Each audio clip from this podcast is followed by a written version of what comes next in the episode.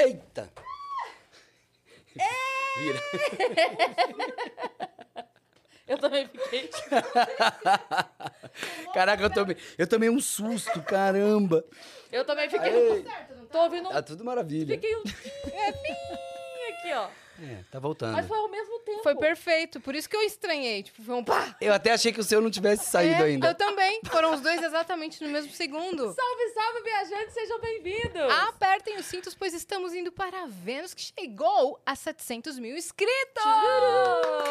Cara, muito obrigada, geral, todos os viajantes que estão aí com a gente. Hoje é dia de festa, não é, minha É, parça? a gente tava com saudade A disso. gente tava com saudade, claro que ia ter confete. Agora, bota na geral aí, Vitão, faz favor.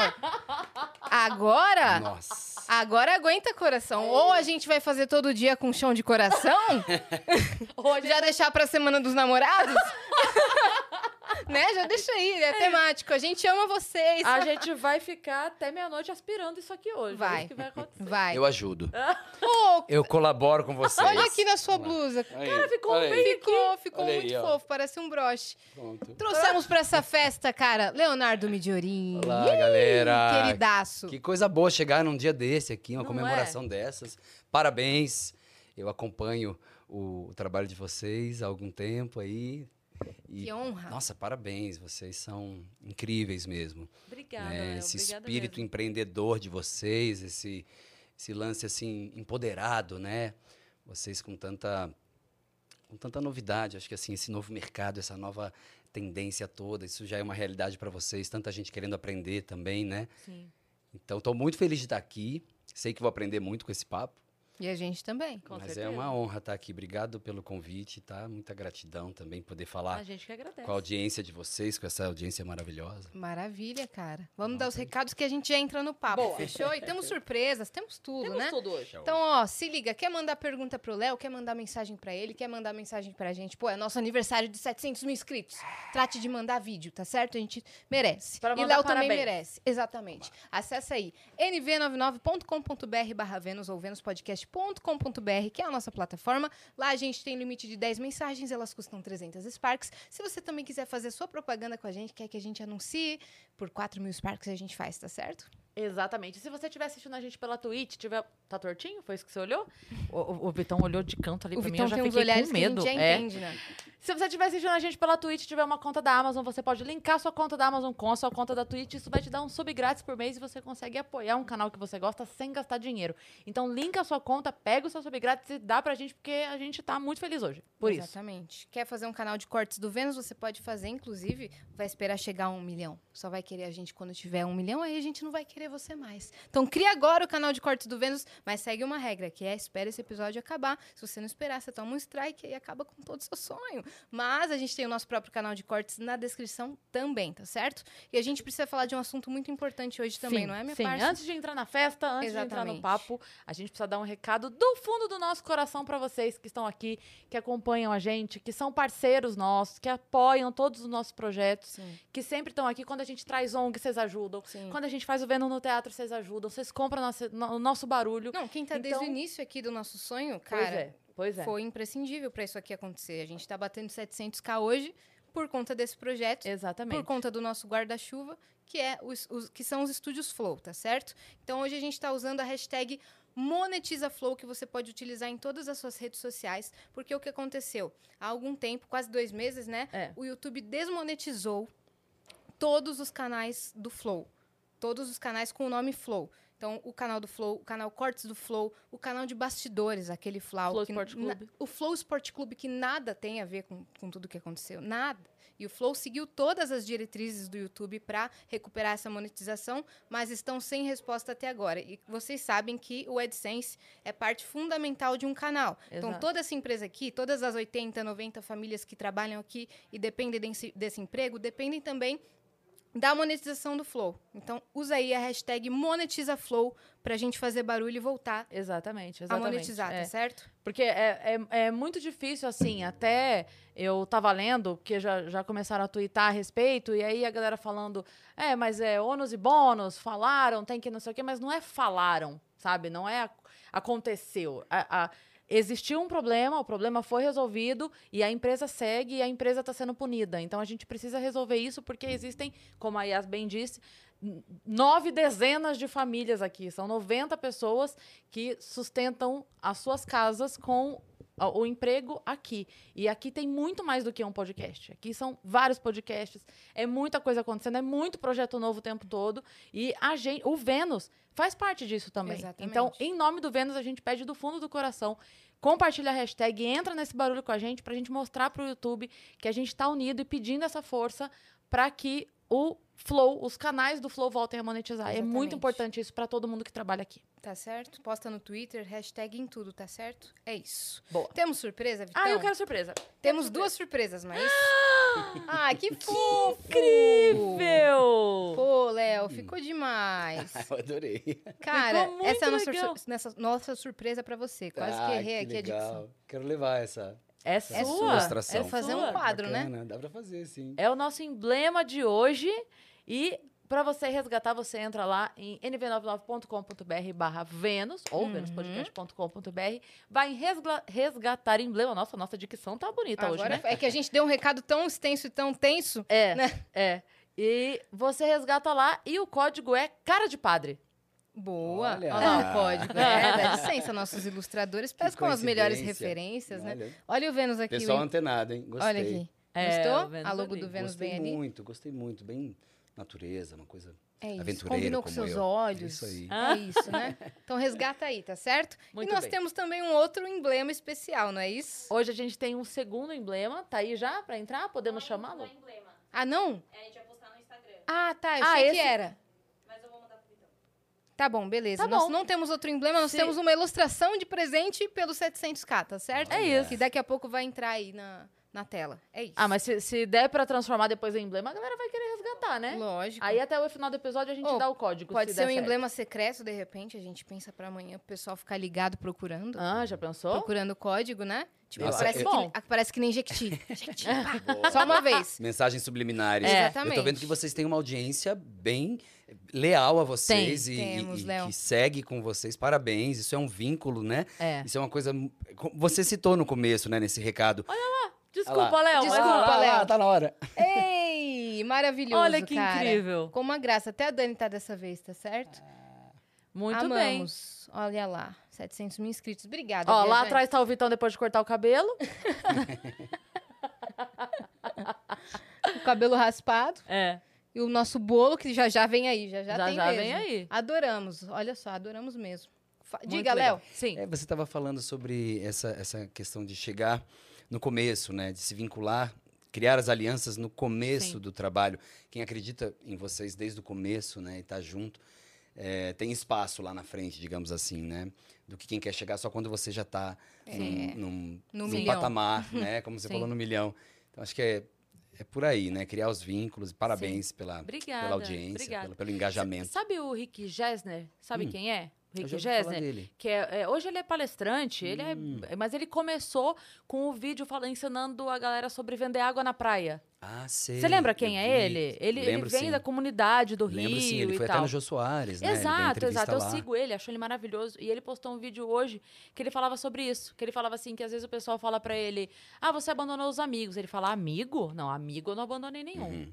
Vamos pegar uma publicação minha lá de dois, porque ele fala, agora que eu tô palestrando, tô milionário, tô viajando pra cima e pra baixo, Uhum. agora é bacana surfar na minha onda. Uhum. Mas vamos pegar uma publicação minha lá de 2015, ver se tem um like seu, ver se você compartilhou, ver se você curtiu. É verdade. Tal. Então ele falou: não, amigo, eu não abandonei nenhum, não. Quem tava no carro. Daí ele falou assim: daí ele tava com uma garrafinha d'água, ele falou: só que só merece tomar essa minha aguinha gelada aqui quem passou sede comigo. É. Você também começou cedo, né? Sem dúvida. Uma trajetória árdua. também. Depois, quando te viram nas telonas, né? Devem ter, devem ter surgido vários amigões, né? Ah, eu ganhei um monte de primo novo. A família aumenta, né? Aparece muita gente, né? E é natural. Até Manuel Carlos dizia, porque eu fiz algumas novelas do Maneco, né? No começo da minha carreira. E ele dizia assim, que enquanto ele estava escrevendo uma novela, ele recebia 500 e-mails por dia. Na época dos e-mails, tá? Aham. E quando acabava a novela, ele recebia cinco e-mails. E ele dizia, e tem que ser assim, porque a próxima novela tem que fazer sucesso. Uhum. Não é só a minha. Mas é natural que as pessoas é, é, te procurem quando você está Em alta. Em Uhum. alta, na notoriedade, Sim. né? Mas é cruel também, é um mercado que acaba descartando muito facilmente as pessoas. Então você tem que ter um poder de resiliência, de superação, né? Uhum. De poder olhar para si mesmo e falar, não, eu tenho valor, meu trabalho é bom, o que eu faço é, é relevante para o mundo, Sim, né? sim. En- Encontrar esse, eh, essa relevância das suas coisas para o mundo e acreditar, acreditar no seu sonho para Não se desvalorizar, né? Com, com o passar do tempo, É. porque você pensa, cara, tô aqui no auge. Aí, de repente, pô, os trabalhos foram, foram diminuindo. Vou Sim. diminuir o meu valor? Não vou, não, cara. É. Né? Vou continuar aqui, porque o meu valor não muda. É, por isso que é sempre importante a gente se manter estudando. né, em Exatamente. contato com as pessoas, fazendo, praticando. Porque é isso, nem todo trabalho vai ter a repercussão, a mesma repercussão, né? Alguns trabalhos podem normal. ter uma repercussão menor, mas não por isso eles têm menos valor. Aí é Sim. que tá. É tudo uma construção. Quando você pensa em carreira, você para de pensar em um ano ou dois. Você começa a pensar em médio e longo prazo. Claro que cada dia é importante, cada escolha é importante. Mas você deixa de achar que é tudo vida ou morte. Né? Alguns projetos não dão certo, mas você tem a chance de continuar no jogo, né? De poder emplacar daqui a pouco. Então, Sim. acreditar e, e- e superar, né? Superar sempre, se superar. Acho que essa é a Sim, maior sim. questão. Ah, você falou isso agora de carreira. A Camila Fialho veio aqui e ela falou isso. Ela disse que às vezes ela tá conversando, como ela mexe muito, né, nesse mundo da música e Uhum. tal. E às vezes sempre vem alguém pra ela e fala assim: Ah, tô bombado. Não, agora eu tô, tô voando e tal. Ela fala, mas como tá a sua carreira? Não, tá ótimo. Eu tô com a música, não sei aonde. Ela fala, não, não, não. Sua carreira. Uhum. Como está sua. Não tô perguntando se a sua música bombou hoje. Isso, Tô falando a sua carreira. O que, que você tá fazendo pela sua carreira? muito Porque é legal. isso. Hoje a sua música bombou. Daqui amanhã é outra. Sim, Depois de amanhã é outra. E a sua carreira, como é que fica, né? porque isso tem a ver com seus valores. Sim. Suas escolhas, elas têm que estar alinhadas com o teu, teu valor familiar, com quem você acredita, né? Ética, é, respeito. Sim. Então, a gente tem que buscar sempre o caminho que tem a ver com, a- com as no- com os nossos valores, senão a gente acaba, enfim, caindo em algum momento, né? Sem, sem demagogia aqui. Mas acho que carreira é algo a longo prazo. Uhum. Então, então a gente tem que diminuir a ansiedade, talvez, assim. Hum. Acho que um- hoje em dia cada vez mais a gente com tanto conteúdo aí, com tantas oportunidades de, de acontecer, né, online, Sim. existe também uma pressão muito grande do tipo, eu tenho que bombar, eu tenho que fazer, eu tenho que dar certo na minha Uhum. página. E às vezes as pessoas vão passando por cima da identidade delas, né? Muitas vezes nem encontraram ainda a própria identidade e estão nessa ansiedade. Criou uma personalidade que funciona pro público e fica ali. um né? pouco distante de, de si mesmo, né? Exato. Mas acho que tudo é válido se você está buscando a sua identidade. Tudo Sim. é válido. Às vezes você começa sem saber direito.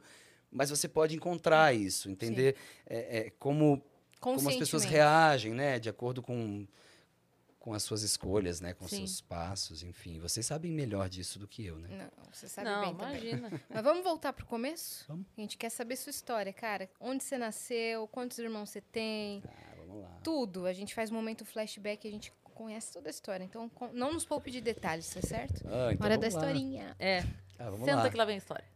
Bom, eu nasci num domingo. Se quiser puxar. manhã. Se quiser puxar também pra esticar o pé, fica à vontade, tá? Ah, legal. Era um dia de sol. Era um dia de chuva, na verdade, foi uma tragédia praticamente. Eu nasci Por quê? e, enfim, me afoguei no parto. Olha que coisa, né? Na hora do parto, eu não estava na sala de bisturi. Minha mãe não estava na sala de parto. E aí o médico fechou as pernas da minha mãe e eu tive um, um- enfim, eu voltei. Eu nasci roxo. Eu praticamente assim eh, teve extrema unção. Eu não Você tá Disseram- brincando? Disseram que eu não ia sobreviver. Então, fui batizado, eh, fiquei na, na incubadora. Então, já foi uma chegada trágica, assim. Caramba, né? Léo. Já cheguei num momento, enfim, Caramba! Dessa eu domingo de mesmo. chuva, hospital precário, enfim, tava Você sabe, complicada a situação. quando eu nasci, eu nasci com o cordão enroscado, Olha. roxa, e também quase não nasci. Mas não chegou nesse ponto. Eu fiquei até. Uhum. ah, Tipo assim, foi, De foi um que- além. Sei. Você, você realmente foi. É, eu me afoguei mesmo, Desacreditado. né? En- Engoli líquido amniótico e aí nasci já meio afogado, roxo. E fui pra incubadora direto. Fiquei uns 10 dias lá, né? Mas aí, assim, depois do segundo dia, eu tava reagindo bem. Na verdade, um padre chegou e me benzeu. Eles fizeram a extrema unção. E ele disse assim pra minha mãe que tava muito cansada, né? muito triste, preocupada, meus pais. E ele disse assim para eles que toda criança que ele colocava a mão, que ele benzia, sobrevivia. E E para eles irem para casa, descansar, né, e dormir em paz, que tudo tudo ficaria bem. então foi isso. O telefone não tocou, eles voltaram ao hospital, né? Quer dizer, meu pai, que minha mãe estava lá. Não sei bem como é que foi, né? Mas mas foi bem bem complicado. Minha família toda mobilizada, né, em torno disso. Eu digo que eu já cheguei assim, Fazendo cena. marcando presença. Fazendo Você foi cena. o mais velho? Era eu o sou primeiro? do meio. Ah, então ela já sou tinha do- tido É, Ela já tinha tido o Rafa. e voltou a mais ter. velho.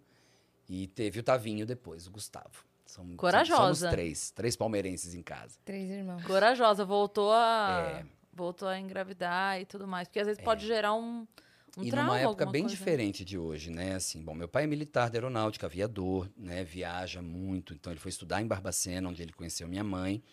E os dois saíram de lá Isso é casados. Minas Gerais, Barbacena. E Quando aí, era criança pequena lá em Barbacena. Quando era criança pequena lá em Barbacena. Exatamente. E eu amo Barbacena, amo Minas Gerais. Nunca morei lá, mas, mas tenho essa raiz assim no coração. Me sinto mineiro.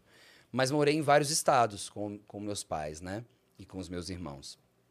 Então, tem essa mistura, assim, de algumas cidades. Morei no Paraná, morei no Rio Grande do Sul, São Paulo, Brasília, Rio Por conta do trabalho do seu pai? com o trabalho do meu pai. A gente veio para São Paulo em 2000. E a partir daí fiquei entre Rio e São Paulo trabalhando. Você tinha quantos anos? Quando eu vim para cá, 18 anos. Né? Foi um pouco antes de. Quer dizer, eu comecei na TV quando eu morava em Curitiba e aí vim para cá em seguida. E. Ah, enfim, então peraí, calma. a Para tudo. Para tudo. Que a daí volta. Exatamente. Ok, você estava lá, que- porque de repente você nasceu já tá na TV. Calma tudo aí, Calma, Ele querido. não poupou os detalhes do nascimento, mas ele pulou do nascimento pra, pra TV. É, assim, eu passei por essas cidades É. e cheguei ali. Então vamos lá. você- em que momento apareceu o artístico pra você? Como foi? Olha, muito cedo, minhas tias em Barbacena, né? Elas tocam piano, pintam, cantam. Eu tinha uma tia, eu tenho uma tia que, que subia no trio elétrico cantando. Ela tinha uma banda, então fazia show, carnaval. E a gente sempre envolvido com arte. lá Essa em tia Minas. hoje é a Ivete Sangalo. Ivete Sangalo Midiorim. Tia Tina, te amo muito. Então tem a tia Maria Marta, a tia Tina, tem a tia Márcia. Todas elas tocam, pintam, cantam. Minha mãe era do coral. Então, o Faustão deve amar, né? Porque ele não, tá- não pode fazer a pergunta se só você é artista, se os outros são normais na sua família. É tudo Porque ele louco. sempre pergunta isso, né? É, e Barbacena é cidade dos Você loucos. só, né? só, Que só tem você é de artista na sua família. família? Os outros são normais? Ele adora perguntar isso. Então você só tem a normal na ninguém família. é tão normal, ninguém é muito normal na minha família, não. Mas então eu vivi muito esse ambiente, assim, né? do- do- das reuniões com muita gente.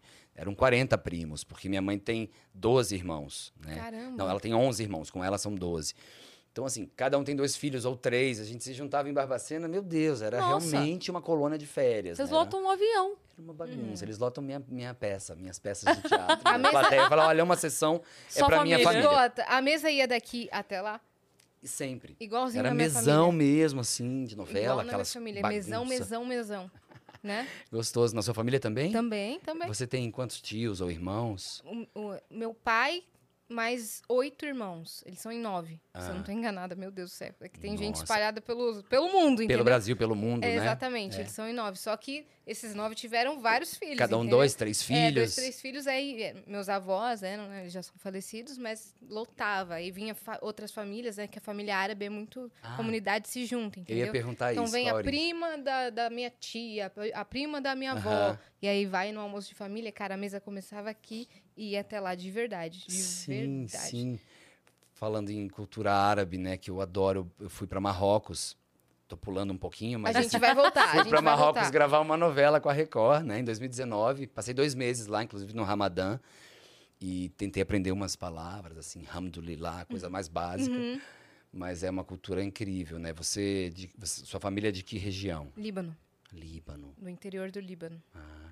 Mas voltando pra sua, pra Hum, sua mesa. A minha família mistura, grande. mistura Itália com Portugal, minha família, né? Então, assim, a parte de Minas vem lá em cima, vem de Portugal, E família da Itália, é, aqui de São Bernardo do Campo, Povo Cambuci, come, Ipiranga.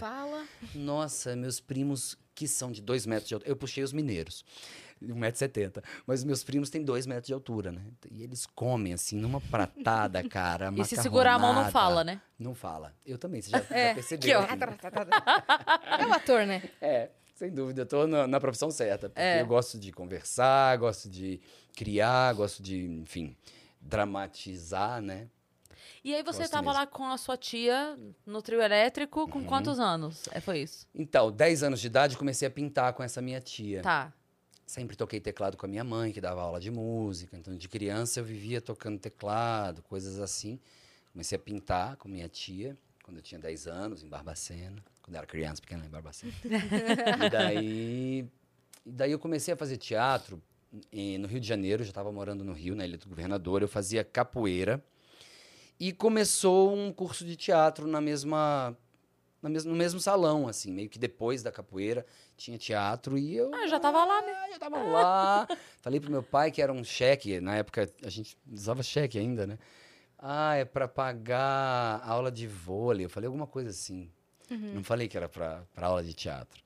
E aí no final do semestre Você, teve uma você achou que ele não apresentação. ia querer ou ele realmente não ia Eu querer? achei que ele não fosse deixar.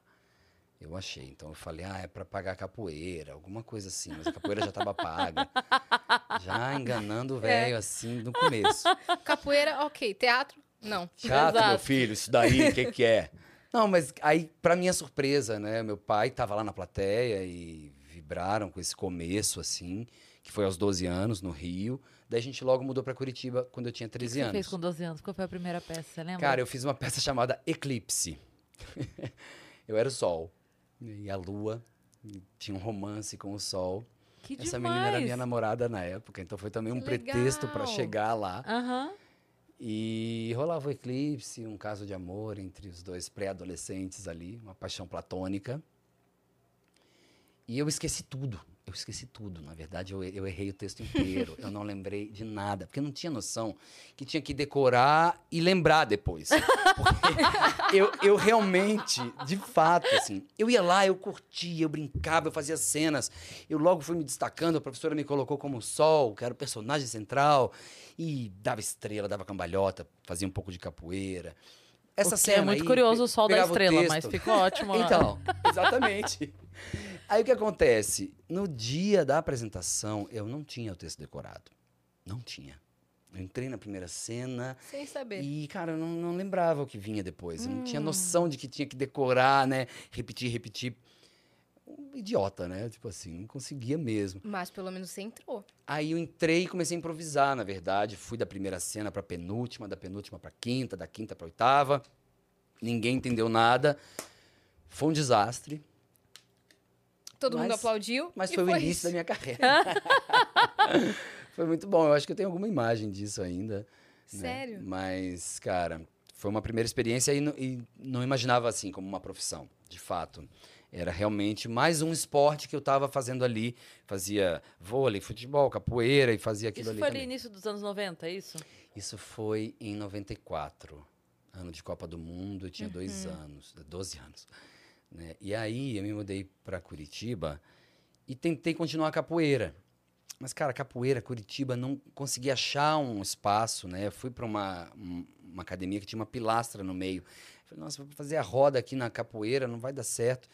E não segui com a capoeira, né? Com o esporte. E aí apareceu uma propaganda logo depois de uma agência de, de atores começando em Curitiba. Eu falei, mãe, quero fazer isso, né? E, sei lá, com medo de ser caro e tudo. Mesma coisa, né? Não contei pro meu pai, minha mãe me levou lá.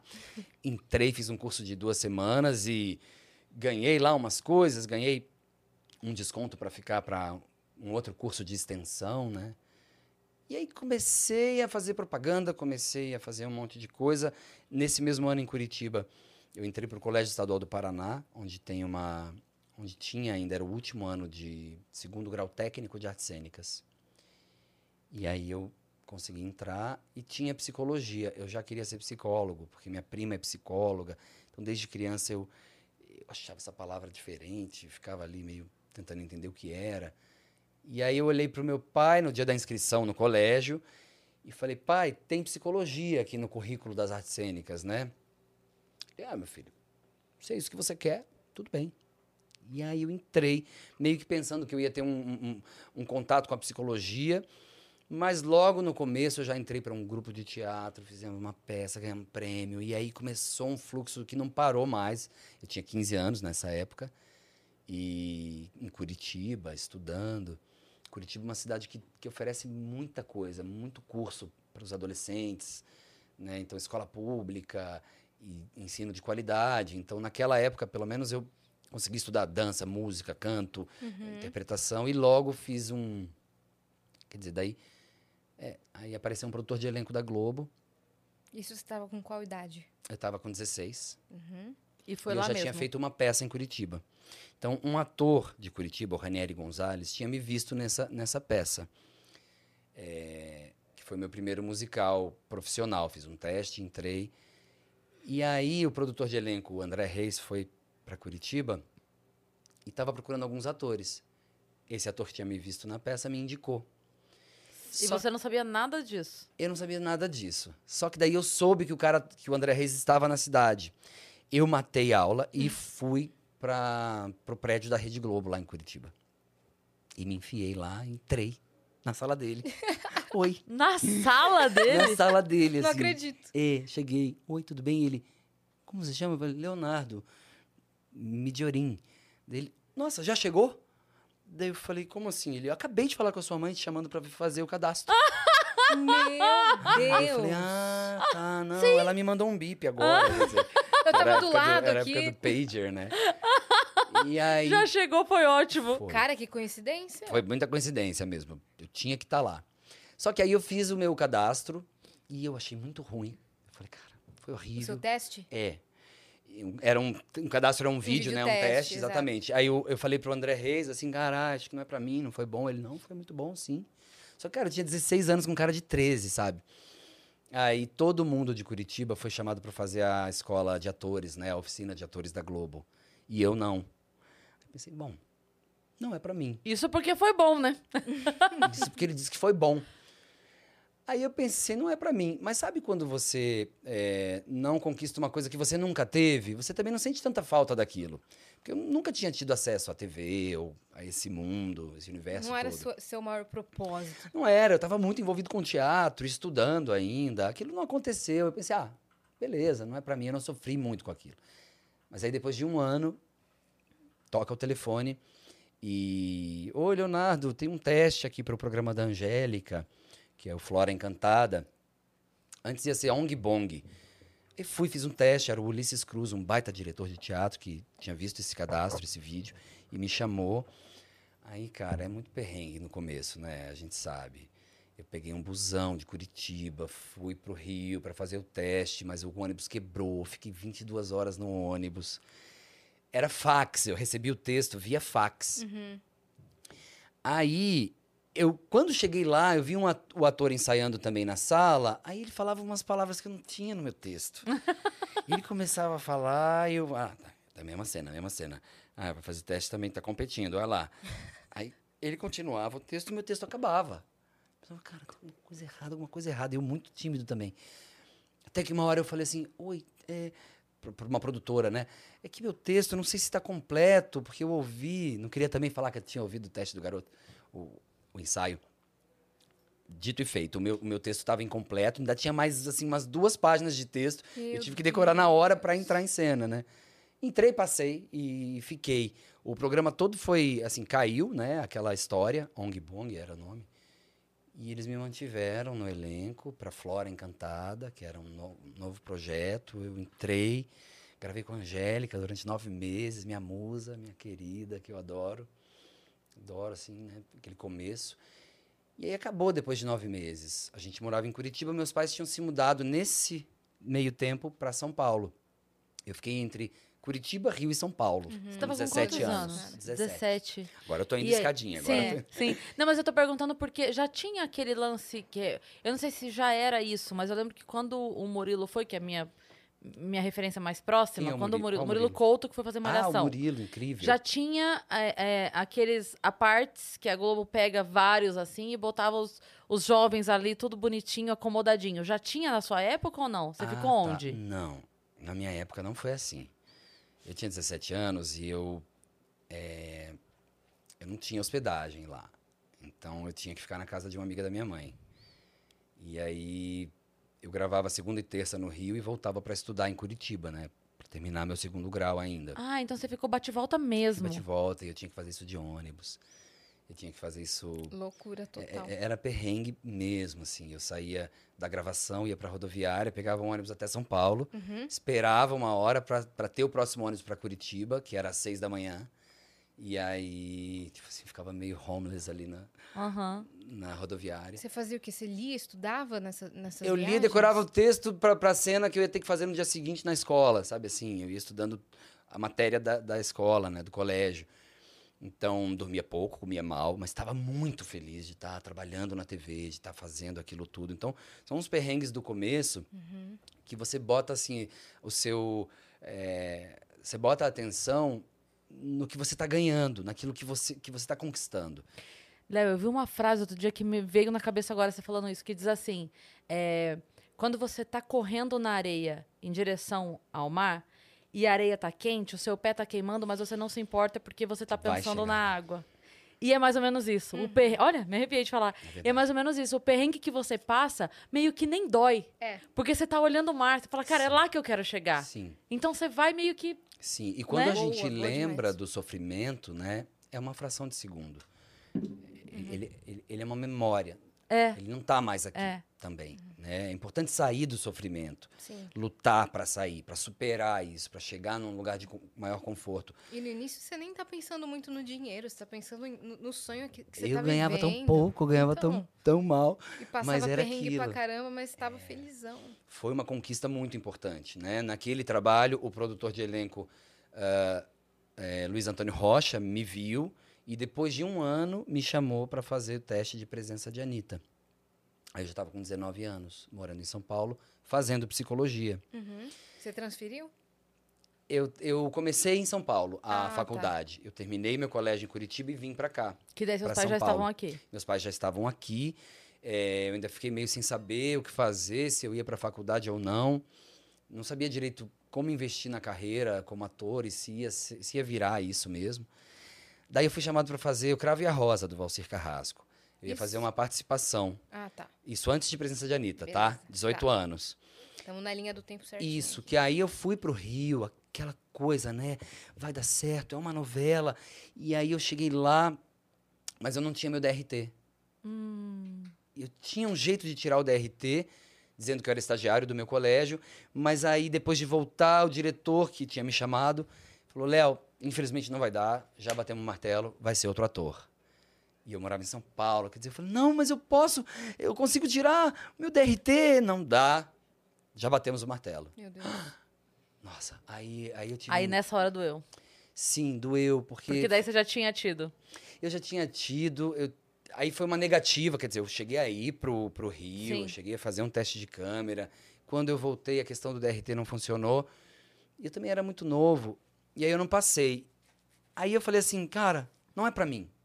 Eu vou fazer psicologia, eu vou estudar, e vou fazer teatro, ao mesmo tempo eu estava na USP fazendo teatro. Então eu entrei para um outro universo e meio que me desliguei completamente dessa ideia de fazer televisão. 18 para 19 anos. Mudei de apartamento, mudei de telefone, fui embora. Tava morando sozinho. Não, eu estava com os meus pais, mas a gente essa tinha se família. mudado Entendi. e tal. Eu não tinha atualizado a TV, né, os cadastros. E aí, na Páscoa de 2001, toca o telefone, assim, tipo, um dia antes da Páscoa. É, Luiz Antônio Rocha, Leonardo, tudo bem? Nossa, estou te procurando há semanas. Eh, Você sumiu, seu telefone, que bom que eu te achei. Como é que estão suas espinhas? Eu, Bendita páginas amarelas. meu Deus, como é que estão suas espinhas? Aí eu falei, "É, não, já tá melhorando. Eu, tô tratando. Não, não, não, eu preciso delas. Não acredito. Eu, é, como assim? É um personagem que tem que ter espinha, então eu tô escalando, buscando pessoas pro teste que dela. tem Eu que preciso ter. dela. Eu nunca ouvi. Olha que louco. Ai, mas eu quero contar uma coisa antes disso. Dá pra voltar? Claro! Lógico. Volta comigo, gente, olha só. Então antes faz que desse nem o teste, Rui Avani e pede o flashback. Exatamente. Pede um flashback. Pede o Faz esse flashback. favorzinho pra mim. É porque é uma história legal. Ó, Conta o que você quiser. eu tava cara, contando tá que o amando. cara me ligou, né? Mas um mês antes dessa ligação do produtor de elenco de presença de Anitta, eu fui fazer um, um comercial da Lacta. Vou falar, hein?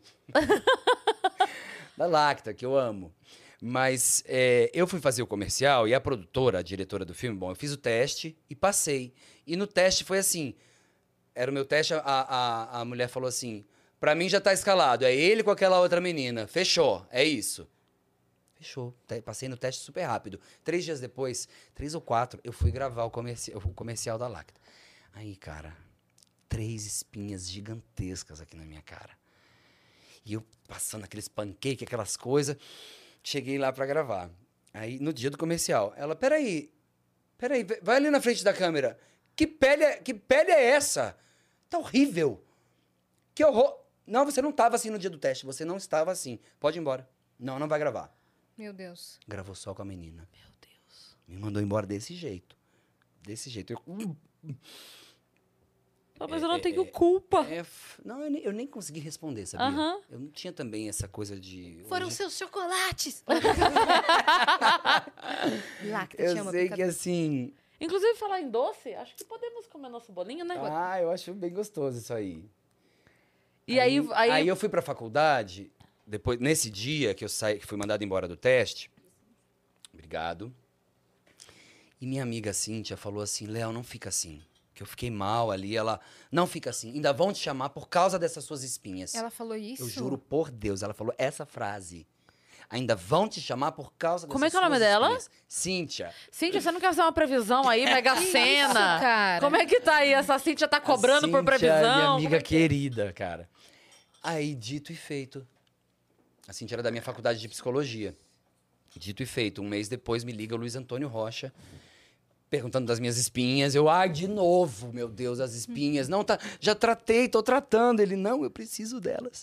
E você, meu Deus, graças a Deus, Graças cara. a Deus, me dá meu chocolate lacta, lacta, meus ovos da Páscoa, lacta. Comprei Não tudo da garoto. assim, não vai me ter Comprei assim. tudo de outra. Não vai ser agora, na presença de Anitta, que eu vou vender o chocolate da Lacta. Então, pausa na história. A gente vai, a gente vai acender, Dani? Pra cantar... É, canta parabéns... Ou é só velhinha assim? Não, acho que pode é ser só cortar? cortar. Então tá, porque vai que a Dani comprou a velhinha pra acender, E fazer um gente- negócio bonito, entendeu? Não, eu comprei pra só. Pra Só fazer, fazer um uma charme. graça, tá certo. Pode partir. Então é isso. Vai eu lá. posso? Opa, Tá bom, então claro. vou pedir o que eu Faz quiser. um pedido, isso. É, Vou pedir 800k. pedir um milhão, dois milhões, três milhões. Tá, eu, eu sou muito ruim de cortar bolo. Quer que, quer que eu corte? Parabéns. Você quer, você quer Eu vou- ajuda? Eu vou cortar só o primeiro aqui, tá? Pode ser assim? Pode. Para no meio, senão ele vai ficar gigante. É, assim. Ê! Ó. Quer ajuda? Com, com Pera. garfo? Ei! Foi. Hum, que feio. Ai! Não ficou a melhor apresentação. Esse vai pra. Não vai pro Léo porque tá feio, coitado. Vai pra mim mesmo, porque. Quero agradecer a mim. Isso. Não, eu quero agradecer a todos, vai- mas eu não quero oferecer esse bolo feio que eu cortei. Não, mas o primeiro ninguém. pedaço é da Dani. Então tá Primeiro certo. pedaço da Dani. Da Dani. Poxa. E- Sem ela nada acontece aqui. Dani, mas eu queria dar um pedaço bonito pra você, Tá desculpa, tá? Não, depois você come um bonito. É que o primeiro pedaço ele é simbólico, Exatamente. né? É. É, que é o, é o pedaço da importância. É, agora aqui assim, né? Você quer... Pedimos licença para mais uma interrupção. Quer uma ajuda aí? Pô, eu acho que eu vou aceitar, hein? Vamos lá, vamos não é lá. que eu não sei partir um bolo, entendeu? Mas eu sei fazer, então chupa. É verdade.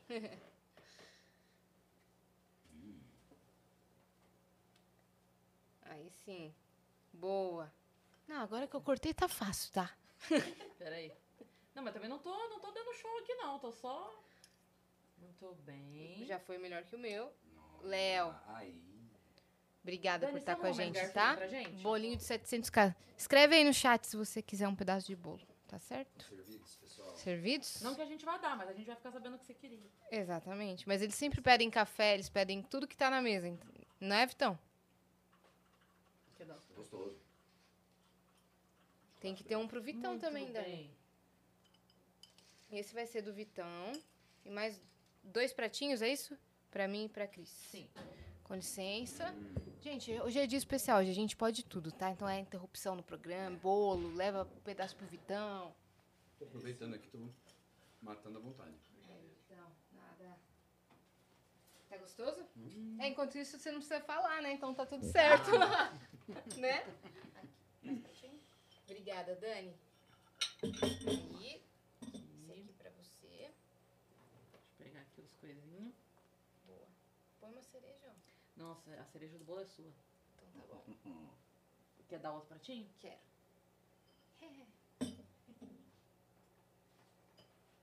É isso. Peraí. A ce- ó, tá vindo, hein? É isso. A gente oferece a vocês também, viajante. Espera aí que o microfone tá longe aqui. Mas muito obrigada, tá? Por estarem com a gente. E rumo, rumo a 800 mil agora, tá certo? Depois rumo a um milhão. Tamo voando, hein? Tamo voando. A gente ama fazer isso aqui e a gente ama que vocês estão junto com a gente pra tudo. Contem com a gente também, tá certo? Vocês começaram há quanto tempo? Obrigada, Dani. O Vênus. 26 de janeiro do ano passado. É, Olha. faz um, um ano e Caramba. três meses. Foi rápido, hein? Rápido, né? Foi. Ah, eu considero rápido, né? Hum, eu também. Com essa qualidade toda, com, esse, com essa repercussão toda. Né? Que a gente vai passo a passo, sabe? Degrau a degrau. Sim. Aproveita todas as conquistas. Sim. É. A gente foi crescendo junto com o projeto. Aham. Sim, Né? sim. É, a gente vai ganhando maturidade, né? A gente vai aprendendo também a se relacionar melhor, a ficar mais atento com tudo, né? Vai comendo aí que eu vou falando. É, ele falou assim antes de começar: eu posso perguntar coisas pra vocês também? É, é falou: porque pode. dá vontade de saber, né? Assim, da, da trajetória de vocês, de como vocês fizeram pra para se estruturar e pra achar a identidade de vocês, Uhum. né? Sim. Desde o nome, mas assim, conteúdo mesmo, formato, né? Então, todo Agenda, um né? processo. É, eu Pô, vejo que gente- vocês têm uma estrutura muito legal, a Dani, produtora, né? E a gente está em contato aí há um, há um mês e meio, mais ou menos. Sim, aqui é um timaço. É, eu vejo também e que e tem esse essa... cenário ele tem três meses, né? É. Ele Ah, tem que três legal. meses esse cenário. A E gente equipe vinha é de outra tudo, né? casa. É. Equipe é fundamental, né? Nossa. Você formar uma equipe que, que se retroalimente, assim, que, né? que, se, Sim. que interaja de uma forma... ah, Aquela coisa da sinergia. Você tem que ter sinergia na equipe para que coisas aconteçam, para construir coisas. Sim. Não é só para funcionar, é, é um pouco assim para para crescer junto, É, né? quando, a, quando a pessoa se importa, né? Sim. Quando a pessoa se importa, fica evidente Como se o projeto ações, fosse assim. dela. Uhum. E, é, e é realmente. Todo mundo que tá aqui. É verdade. Ao mesmo tempo, quem é líder tem que motivar também as pessoas, né? Tem que, tem que achar, assim, um, um, um espaço para para olhar para as pessoas, né? Para se aproximar mesmo, entender, assim, como, como vai ser legal para você também, né? Uhum. Você está de acordo com a tua função aqui? Como, que, como que pode melhorar o ambiente para você? Pô, a gente tá sempre perguntando isso. Né? Uhum. Isso A faz gente toda tá a sempre diferença. fazendo isso nas reuniões e tentando melhorar É. tudo. É. A gente se envolve com absolutamente tudo. Toda a Uhum. equipe assim tem trabalhado arduamente para que para que o Vênus decole cada vez mais e voe É. cada vez mais alto. Sim. A gente tem muito chão ainda, Léo. A Uhum. gente tá no começo ainda, não é? Não é? É, não, eu achei, que tava falando pra Ela ele. tá entretida ali. Não, mas é isso. Assim, Você é. imagina ela falando, não. Uhum. Ah, Tamo não no sei, final. chegamos no auge. Yas, Tamo no foi auge. bom saindo. você tocar nesse assunto. Hum. Não, mas é assim, a gente, a gente. A gente se sente muito honrada, e aí eu sei que eu falo por nós duas assim. Quando a gente começou, não tinha videocast feminino. Nenhum. E o público de podcast, não só Brasil, no mundo, ele é, assim, esmagadoramente, majoritariamente masculino. Ah, É é? coisa de 95%. Olha. Era. E quando a gente chegou, é, foi isso que foi dito pra gente. Fala assim, ó, mulher não assiste. Mulher Então, não vocês têm aí consome. uma missão. E não era uma coisa de, de- Por isso que eu falei, não é Brasil. Não tem mesmo. Não, não tinha. E aí a gente chegou e falou, cara, e como é que a gente vai fazer de uma forma que é, atraia o público feminino, mas sem espantar o público masculino, porque não era a nossa ideia. Então, tu, todos os detalhes, desde o nome, as cores, tudo foi pensado para que, assim, é, eu não quero ter um cenário rosa Uhum. pra hora que o cara estiver assistindo no trabalho, passar alguém e ele ficar meio assim do tipo, ih, vão achar que eu tô. Sabe aquela coisa vendo besta, mas. calcinha. É. Sim. É, até os convidados, desde o início, foi pensando. é, a, gente ficou um tempão pensando quem seria o primeiro. A gente ficou assim, cara, se a gente chama um homem, vão falar. Pô, o primeiro podcast feminino me bota um homem. vai- Se a gente chama uma mulher, vai passar aquela imagem de, ah, então vai ser só mulher. E a gente ficou nessa, o que, que vai ser? O que, que vai ser? O que, que vai ser? Chama Aí- duas pessoas, faz só a gente. O que, que É. faz? Mas daí não conhecem a gente muito bem. É. Vai ser só a gente. Aí, nosso primeiro convidado foi Júnior Chicó, humorista gay maravilhoso, que ele é. Ele já veio no Vênus 300 vezes, ele é Exato. E tem incrível, muita uma história. Legal. Ele imprimiu a, a identidade do Vênus no primeiro episódio, assim, trouxe muita gente. Olha. Foi. É. Tem sido um projeto lindo e o Vênus é um espaço plural. A gente recebe todo tipo de gente, de todo tipo de profissão. De, cara, do que você imaginar, é isso que a gente quer É. aqui, que seja um espaço plural, um espaço aberto a todos, aberto à conversa com todo mundo. É. Então é isso que a gente tem construído. E a gente tem desde episódio assim. É, de um papo mais leve. Eu, eu vou dizer mais bobo, mas no sentido mais fofo da coisa, sabe? Que a gente tá só rindo. tá Sim. conta- E tem uns que a gente recebe especialistas aqui. Sabe, Papo que denso, falam papo denso, denso, é. delegados, É. é, investigadores e não sei o quê. e a- Perito, peritos psiquiatra. e é. tal. Então a gente tem. Tem dia que a gente. é, o papo é. Cara, minha mãe, tipo, o Uhum. dia que veio a, a Gabi Lopes, que foi maravilhoso, ela contando a história da, da mãe dela vendo ela achando que era um fantasma. Sim, histórias da vida, assim, sabe? Histórias Que do é- dia a dia. E às vezes é uma coisa. Então, o público também tem isso com a gente, sabe? Uhum. E acho que a, a coisa que mais me deixa feliz é quando eu encontro as pessoas por aí e sempre me contam assim. ó, ah, no- sábado eu tava fazendo show, nem te contei. Veio uma menina pra mim e falou assim: Você é. a- Eu moro sozinha, eu não tenho ninguém aqui em São Paulo, e você é essa minha companhia todo dia quando eu chego em casa. Olha isso, gente. Que louco isso. Sabe? A pessoa. Ela fala assim: Eu falo com a TV, eu converso com a TV e tal. Olha isso. É, Porque de era- a, fato. a, a gente é amiga da pessoa, a gente convive com a pessoa sem Sim. saber. Sim. Isso é muito louco, né? Isso é, É lindo. muito louco mesmo e, e me faz pensar assim na questão das novelas, né? Eu sempre ouvi Uhum. isso por conta dos personagens, né? Cenas, enfim, impactantes de enterro. Então tem uma cena com José Maier em Mulheres Apaixonadas em que a gente está no enterro da, da mãe do meu personagem e existe uma briga ali de pai e filho. Chegou uma pessoa anos depois no teatro veio me falar comigo, olha, depois daquela cena eu voltei a falar com meu pai. Então tem, tem algo assim da- da, Caramba! que atinge a vida das pessoas, Uhum, né? E sim. vocês estão nesse lugar hoje, porque a televisão migrou para a internet. Acho que hoje a televisão está no bolso, né? A gente continua Uhum. consumindo conteúdo, mas a, a mobilidade, né, impera nesse sentido. E, e eu fico pensando nisso, que hoje as histórias estão sendo contadas pela internet, né? As pessoas estão se identificando e criando referências dessa forma. Sim. E a gente nem sabe onde a gente chega, né? Muitas vezes chegam pessoas de diversas idades pra gente Total. no mesmo dia. Tava no shopping sábado também com meu pai, meu, uma senhorinha veio e cumprimentou, falou: ah, eu adoro o Vênus e tal. Cinco minutos depois, dois adolescentes Olha, vieram tirar foto. Meu pai, nossa. Falei, é, pai, a gente tem público de todas as idades. Públicos Isso é diversos. ótimo, é ótimo. E a gente não foca na polêmica, sabe? Sim, A gente foca num papo real. Se surgiu uma polêmica, surgiu naturalmente. Claro. Ou se surgir porque é um assunto muito grande pra gente no- não mencionar sobre. Aí a Sim. gente tira o beleza. elefante da sala. É, tira É. O, elefante, o elefante da sala. Mas a gente não é focada nisso, não é focada nesse tipo de assunto, sabe? A gente quer Sim. conhecer histórias. Uhum. É isso que a gente tem feito, Uhum. né? E levar essas histórias pra pessoa que tá em casa, né? Muitas Sim. vezes pode impactar de alguma Sim. maneira na vida delas. E é isso que a gente tá feliz Porque de fazer. é muito isso, sabe? Isso que você estava falando, ó, às vezes pode parecer uma bobagem, mas isso que você estava falando de, ah, eu fui fazer tal curso e aí menti tal coisa, porque quantas pessoas podem estar passando por isso hoje? claro. De pensando, cara, como é que eu vou contar pro meu pai que eu quero fazer esse curso? claro. E o pai pode estar ouvindo. E de repente, a hora que o filho for falar, ele não vai ter a reação que ele teria. Sim. Porque ele acabou de ouvir isso aqui. Perfeito. Então a gente não sabe É. onde chega. Às vezes, quando eu, quando eu dou aula, eu penso, mas isso é muito básico. E eu esqueço, às vezes, que o básico foi fundamental para mim lá no começo, né? Uhum. Desde pensar na cor da camiseta que eu ia vestir no teste, né?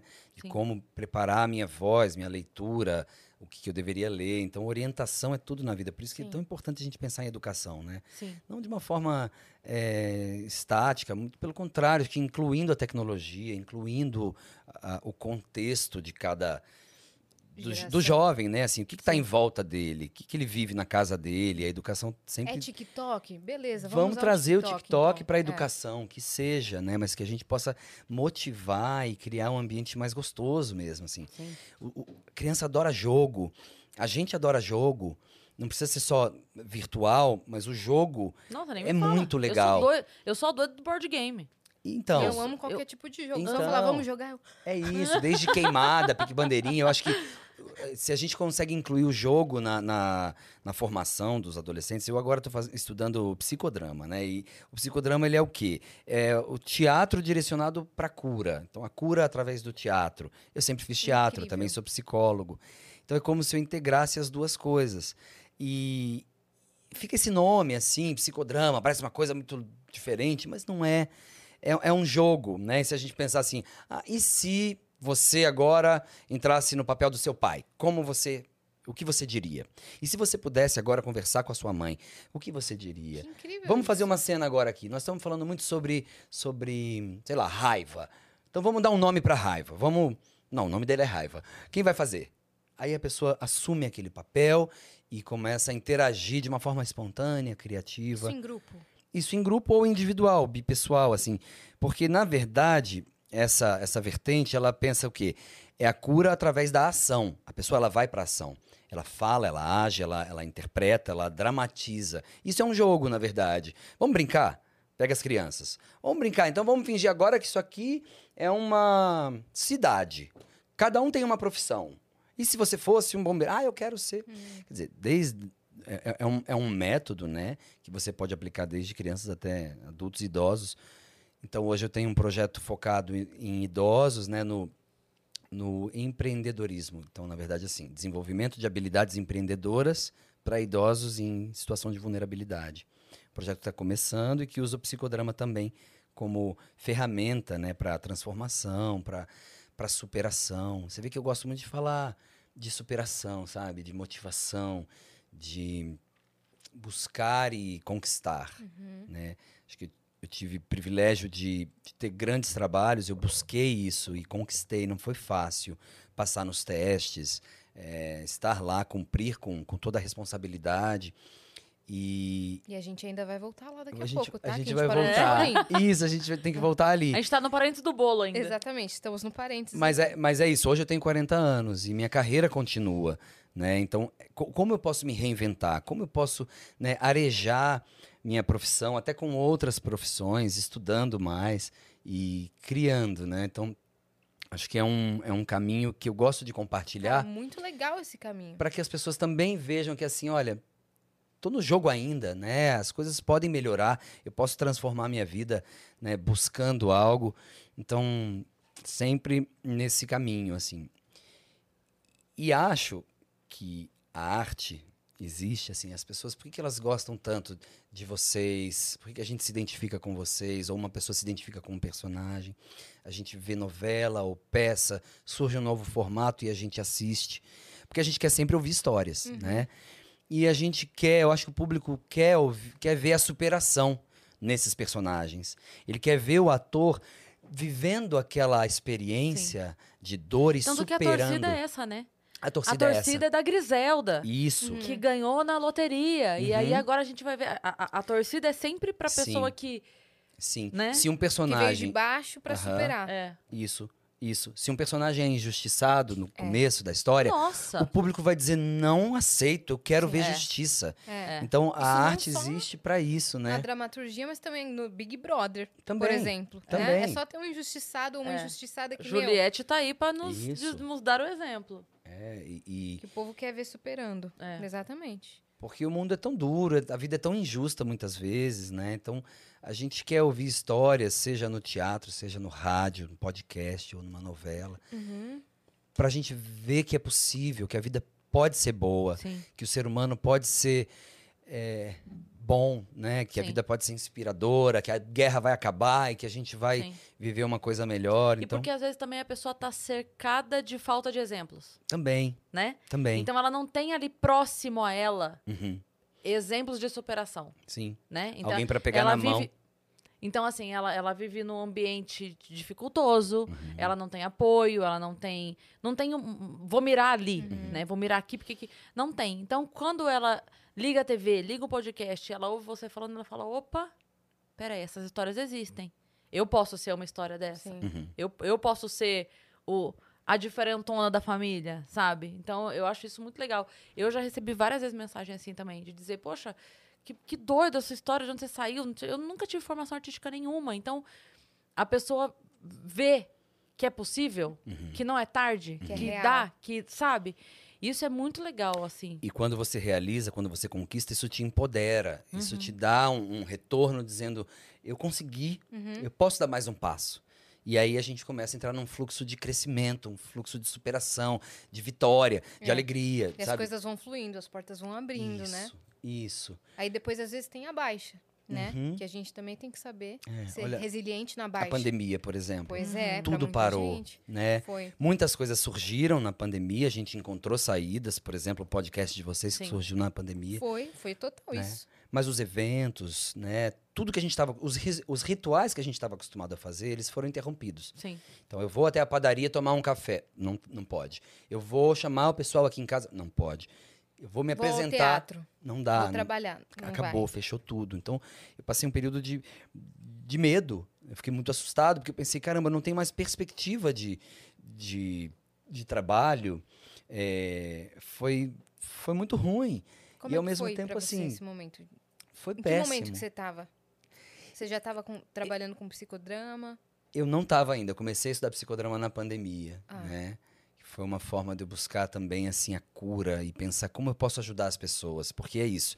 Na pandemia eu entendi que culturalmente estava muito difícil vender um projeto ou emplacar alguma coisa. Eu fiz peças online, mas sabe, ficava aquela coisa meio pela metade. Não era um filme na Netflix, era uma peça pela metade ali e a gente fazendo sem parar. Mas eu comecei a entender que eh, a tendência de mercado ela estava muito mais focada na saúde e na educação, não tanto na cultura. Por esse governo que desmerece a cultura, que, que desvaloriza os artistas, por tudo isso que aconteceu, eh, eu fui pensando, bom, o que, que eu posso fazer para me reinventar? Isso é que é importante. Você está lá no buraco, você está sozinho, você está sem trabalho, você tem que pensar o que, que eu posso fazer para sair daqui. Primeira coisa, eu vou acordar, eu vou arrumar minha cama, vou escovar meu dente, vou, vou- vou tomar um banho para começar. Mas começar o quê? Às vezes eu acordava às 5 horas da manhã, 5 e meia, porque né, tem aquela, aquela ideia de que você tem que acordar cedo para você aproveitar o dia e fazer o melhor. Eu, eu acordava, mas eu não sabia o que fazer ainda. Eu não tinha o que fazer. Juro, eu voltava a dormir. Eu até levantava, fazia, mas aí eu pensava, Pra o quê? que, que eu vou fazer agora, às seis e meia da manhã? Pra quê? Não fazia sentido. e eu voltava a dormir. imagino. Hoje não faz sentido acordar depois das sete. Por quê? Porque tem tanta coisa vibrando, acontecendo que eu preciso é, é, resolver. Mas voltando lá naquele ponto do que da falta de perspectiva, do escuro mesmo, assim, eu precisei me recolher, eu precisei contar muito com minha família, com a espiritualidade. Então eu assistia vídeos sobre motivação, sobre frequência, sobre vibra- vibração, sobre é, eu fui buscar na espiritualidade assim, né? Então meus amigos foram fundamentais, dizendo assim, Léo, eu, eu fugi do Instagram, eu fugi das coisas, eu, eu parei tudo. Você se fechou. Eu me fechei, não só por conta do trabalho e do medo de tudo, mas eu já vinha de uma situação eh, complicada, de um luto que eu vivi, que eu perdi uma pessoa muito importante no começo de 2020. E foi um luto muito duro para mim nos dois primeiros meses do ano. Entrou a pandemia, meu trabalho acabou. Eu perdi seguidores, não sei, não sei se em 2020 deu, deu alguma coisa, mas assim, perdi milhares de seguidores. Eu falei, caramba, eu fiz alguma coisa errada. E na verdade eu acho que era uma Foi um limpeza ano ali. que o Instagram começou a, a excluir todas as contas desativadas e Isso, fantasmas. Isso, eu nem sabia que eu tinha essas contas, Todo mundo porque eu tem. nunca comprei, mas assim, mas eu, não, mas não é isso. tem. eu fui perdendo mil seguidores, dois mil, uns quatro mil seguidores. É. Falei, caramba, será que aconteceu alguma coisa que eu não tô sabendo? Então foi um período de, de perdas e lutos que eu tive que viver. E aí, aí é que foi a lição para mim. Eu entendi que não é o trabalho ou o sucesso que, que define a minha felicidade, né? existe essa equação: quanto mais sucesso eu faço, mais feliz eu sou. A gente precisa inverter essa equação. Hum. Quanto mais feliz eu sou, mais sucesso eu tenho. Porque se eu tô feliz, tudo é um sucesso. Uhum. Né? Estar aqui presente, onde quer que seja, Tomar um café da manhã com a sua família já é, é, um sucesso. sucesso. Porque é um privilégio É. eu ter pai e mãe. Eu fui morar com os meus pais, né, na pandemia.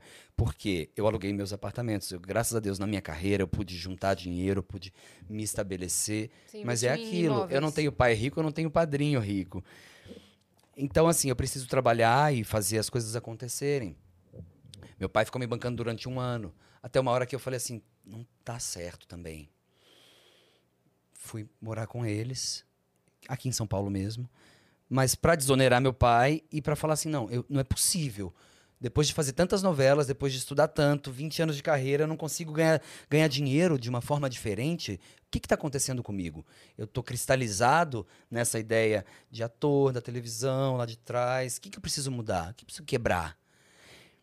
E eu posso quebrar mais. né? Estar falando isso agora é, para mim, uma, uma, uma superação, né? Porque eu já consigo falar sobre isso, sem sentir vergonha, sem, sem achar que, meu Deus, vão, vão, vão achar que eu perdi o, o, né, o ritmo. E pelo contrário, foi, foi assim, com a pandemia, com essa dificuldade toda, eu tive que dar valor, né? A gente teve que ficar sozinho. Eu tive que olhar para a minha história, para tudo que eu já fiz de bom, de onde eu saí, quem tem de bom na minha vida. Eu faço alguma coisa boa para as pessoas da minha vida? Eu comecei a questionar se eu sou generoso ou não, de fato. Porque a gente, a gente adora se, se achar generoso, né? É. Eu tenho um amigo que dizia, que numa discussão que a gente teve, ele falou assim: Porra, eu sou humilde pra caramba! Eu sou humilde pra caralho! Eu falei, porra, que humildade. Né? É, sou Quem super é? humilde, porra! Quem é, não diz. Não é assim, né? Então, é, acho que tem um entendimento mesmo na, na real do que é ser humilde, do que é ser generoso de fato com as pessoas, né? Então, eu, eu sinto que eu andei umas duas casas para trás para poder seguir novamente. E é isso.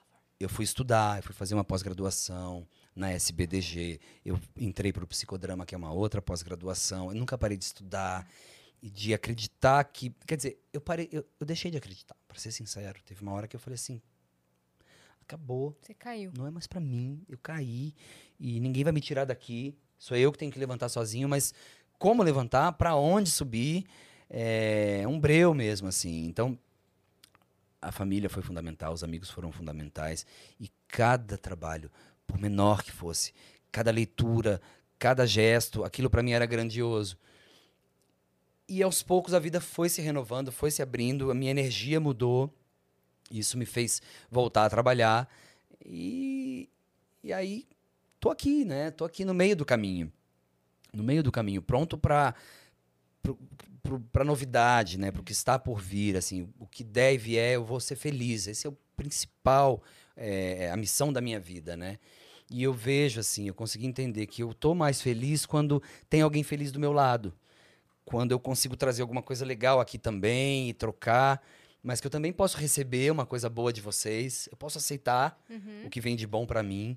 Sabe, eu fui mexendo numas coisas internas importantes. Talvez você precisasse desse tempo para trabalhar essas questões. Isso, eu tava muito acelerado. É. Eu tava com novela, teatro, cinema, e estuda e faz e tudo junto. E mãe, eu vou se der. É, Não, não é eu vou se der. Vou porque minha família é extremamente importante para mim. Eu vou estar com a minha família. Eu vou organizar a minha vida para o trabalho, mas eu não preciso fazer tudo em um ano, É. né? Porque a felicidade não tá lá fora. A felicidade não tá em conquistar um título, né? Está em viver bem Sim.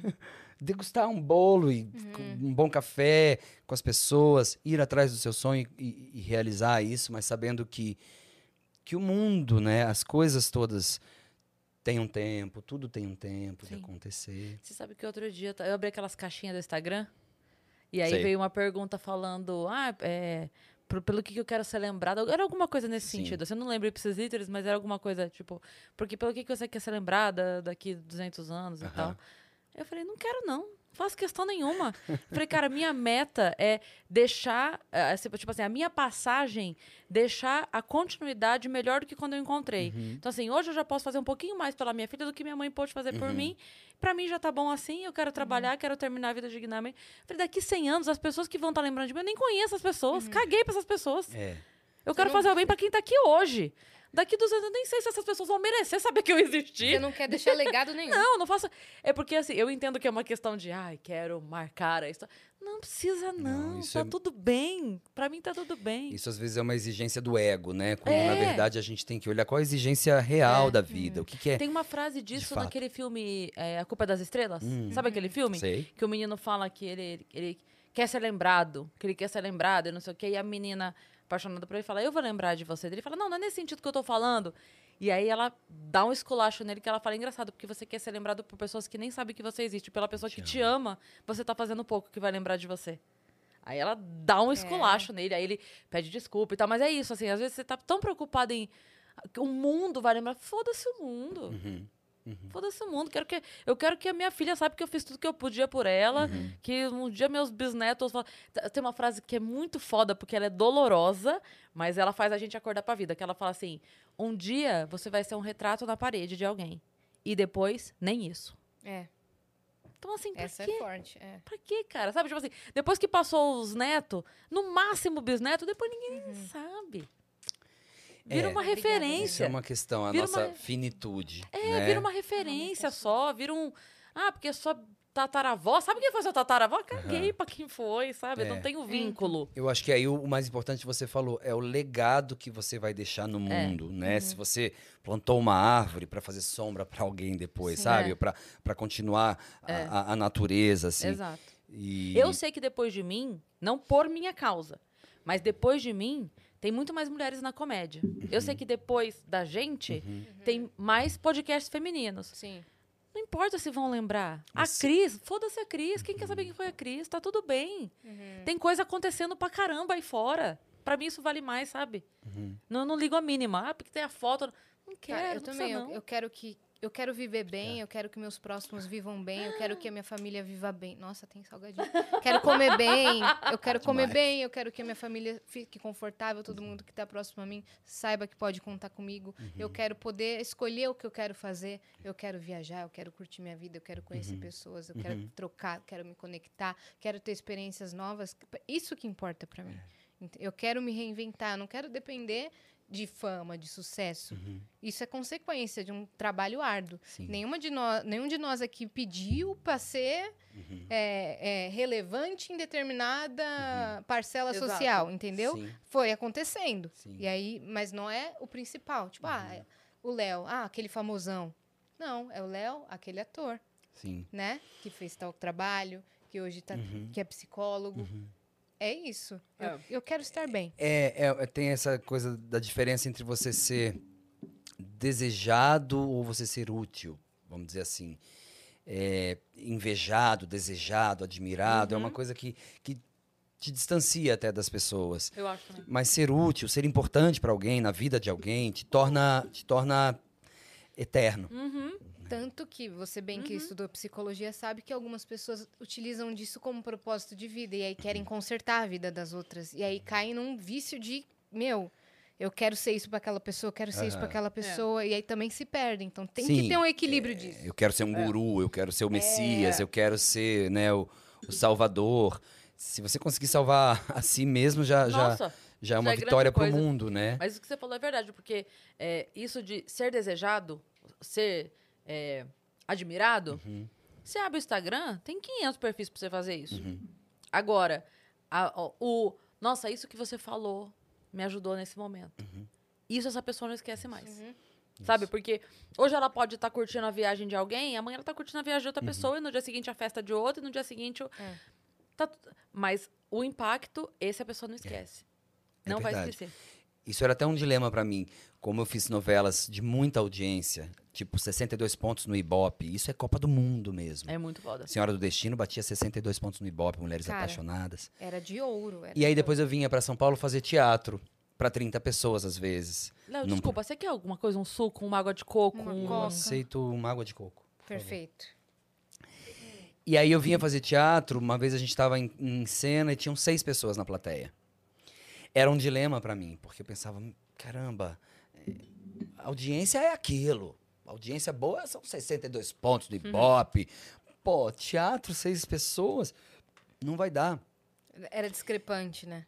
Era, mas eu não deixava de enxergar que aquelas seis pessoas estavam ali por escolha com a gente, compartilhando o mesmo espaço, o mesmo tempo, e que a nossa, né, a nossa performance ali podia causar um impacto na vida de alguém e Sim. transformar a vida de alguém. Exatamente. Porque eu, eu sou artista porque eu acredito que uma conversa, a presença de alguém na tua vida, um encontro transforma a vida de alguém, transforma as, as nossas vidas. A gente pode sair daqui desse, desse papo transformado ou alguém que está ali pode ouvir alguma coisa e falar é isso, eu tomei essa decisão agora. Sim, Uhum. sim. Então E- a arte é isso, né? Nosso, viver é isso, na verdade, fazer parte da vida das pessoas desse jeito. E às vezes pouca gente no teatro não significava pouco sucesso. Às vezes significava que, a- que aquela pessoa não tinha acesso à cultura do próprio país e não sabia que aquela peça estava em Uhum. Cartaz, não tinha dinheiro suficiente para comprar o ingresso. E São ali na casa fatores, dela, né? estão muitos fatores. É. Então não quer dizer necessariamente que seis pessoas foram só porque você só tem seis pessoas Exato. convertidas para o público. E tem uma real. outra coisa. Na faculdade de psicologia, teve uma hora que eu entendi uma coisa. Eu tinha que ler muita biografia dos grandes caras, né?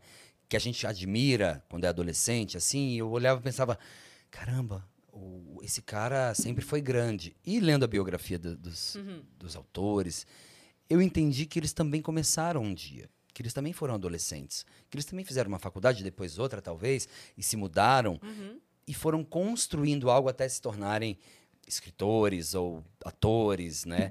É que quando a gente ouve falar da pessoa, Ela já tá num Ela- patamar de ícone. E, e eu pensava assim, eu nunca vou ser alguém, eh, de- né, assim, é, eu nunca vou ter, estar nesse patamar. Fernanda Montenegro, tipo. Por exemplo, mas a Fernanda Montenegro também começou. É. claro. Ela também lutou, ela também teve que se superar Perfeito. e vencer muitas coisas. Sim. E não parou, ela persistiu. Sim.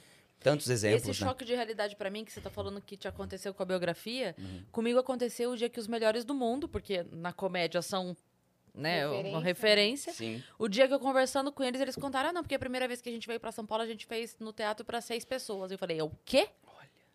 Não, eu falei, isso é impossível. Não, pra seis pessoas. Aí os caras vêm pra cá agora, fazem oito sessões lotadas no Teatro, teatro Bradesco, com gente saindo pelo ladrão, não cabe todo mundo.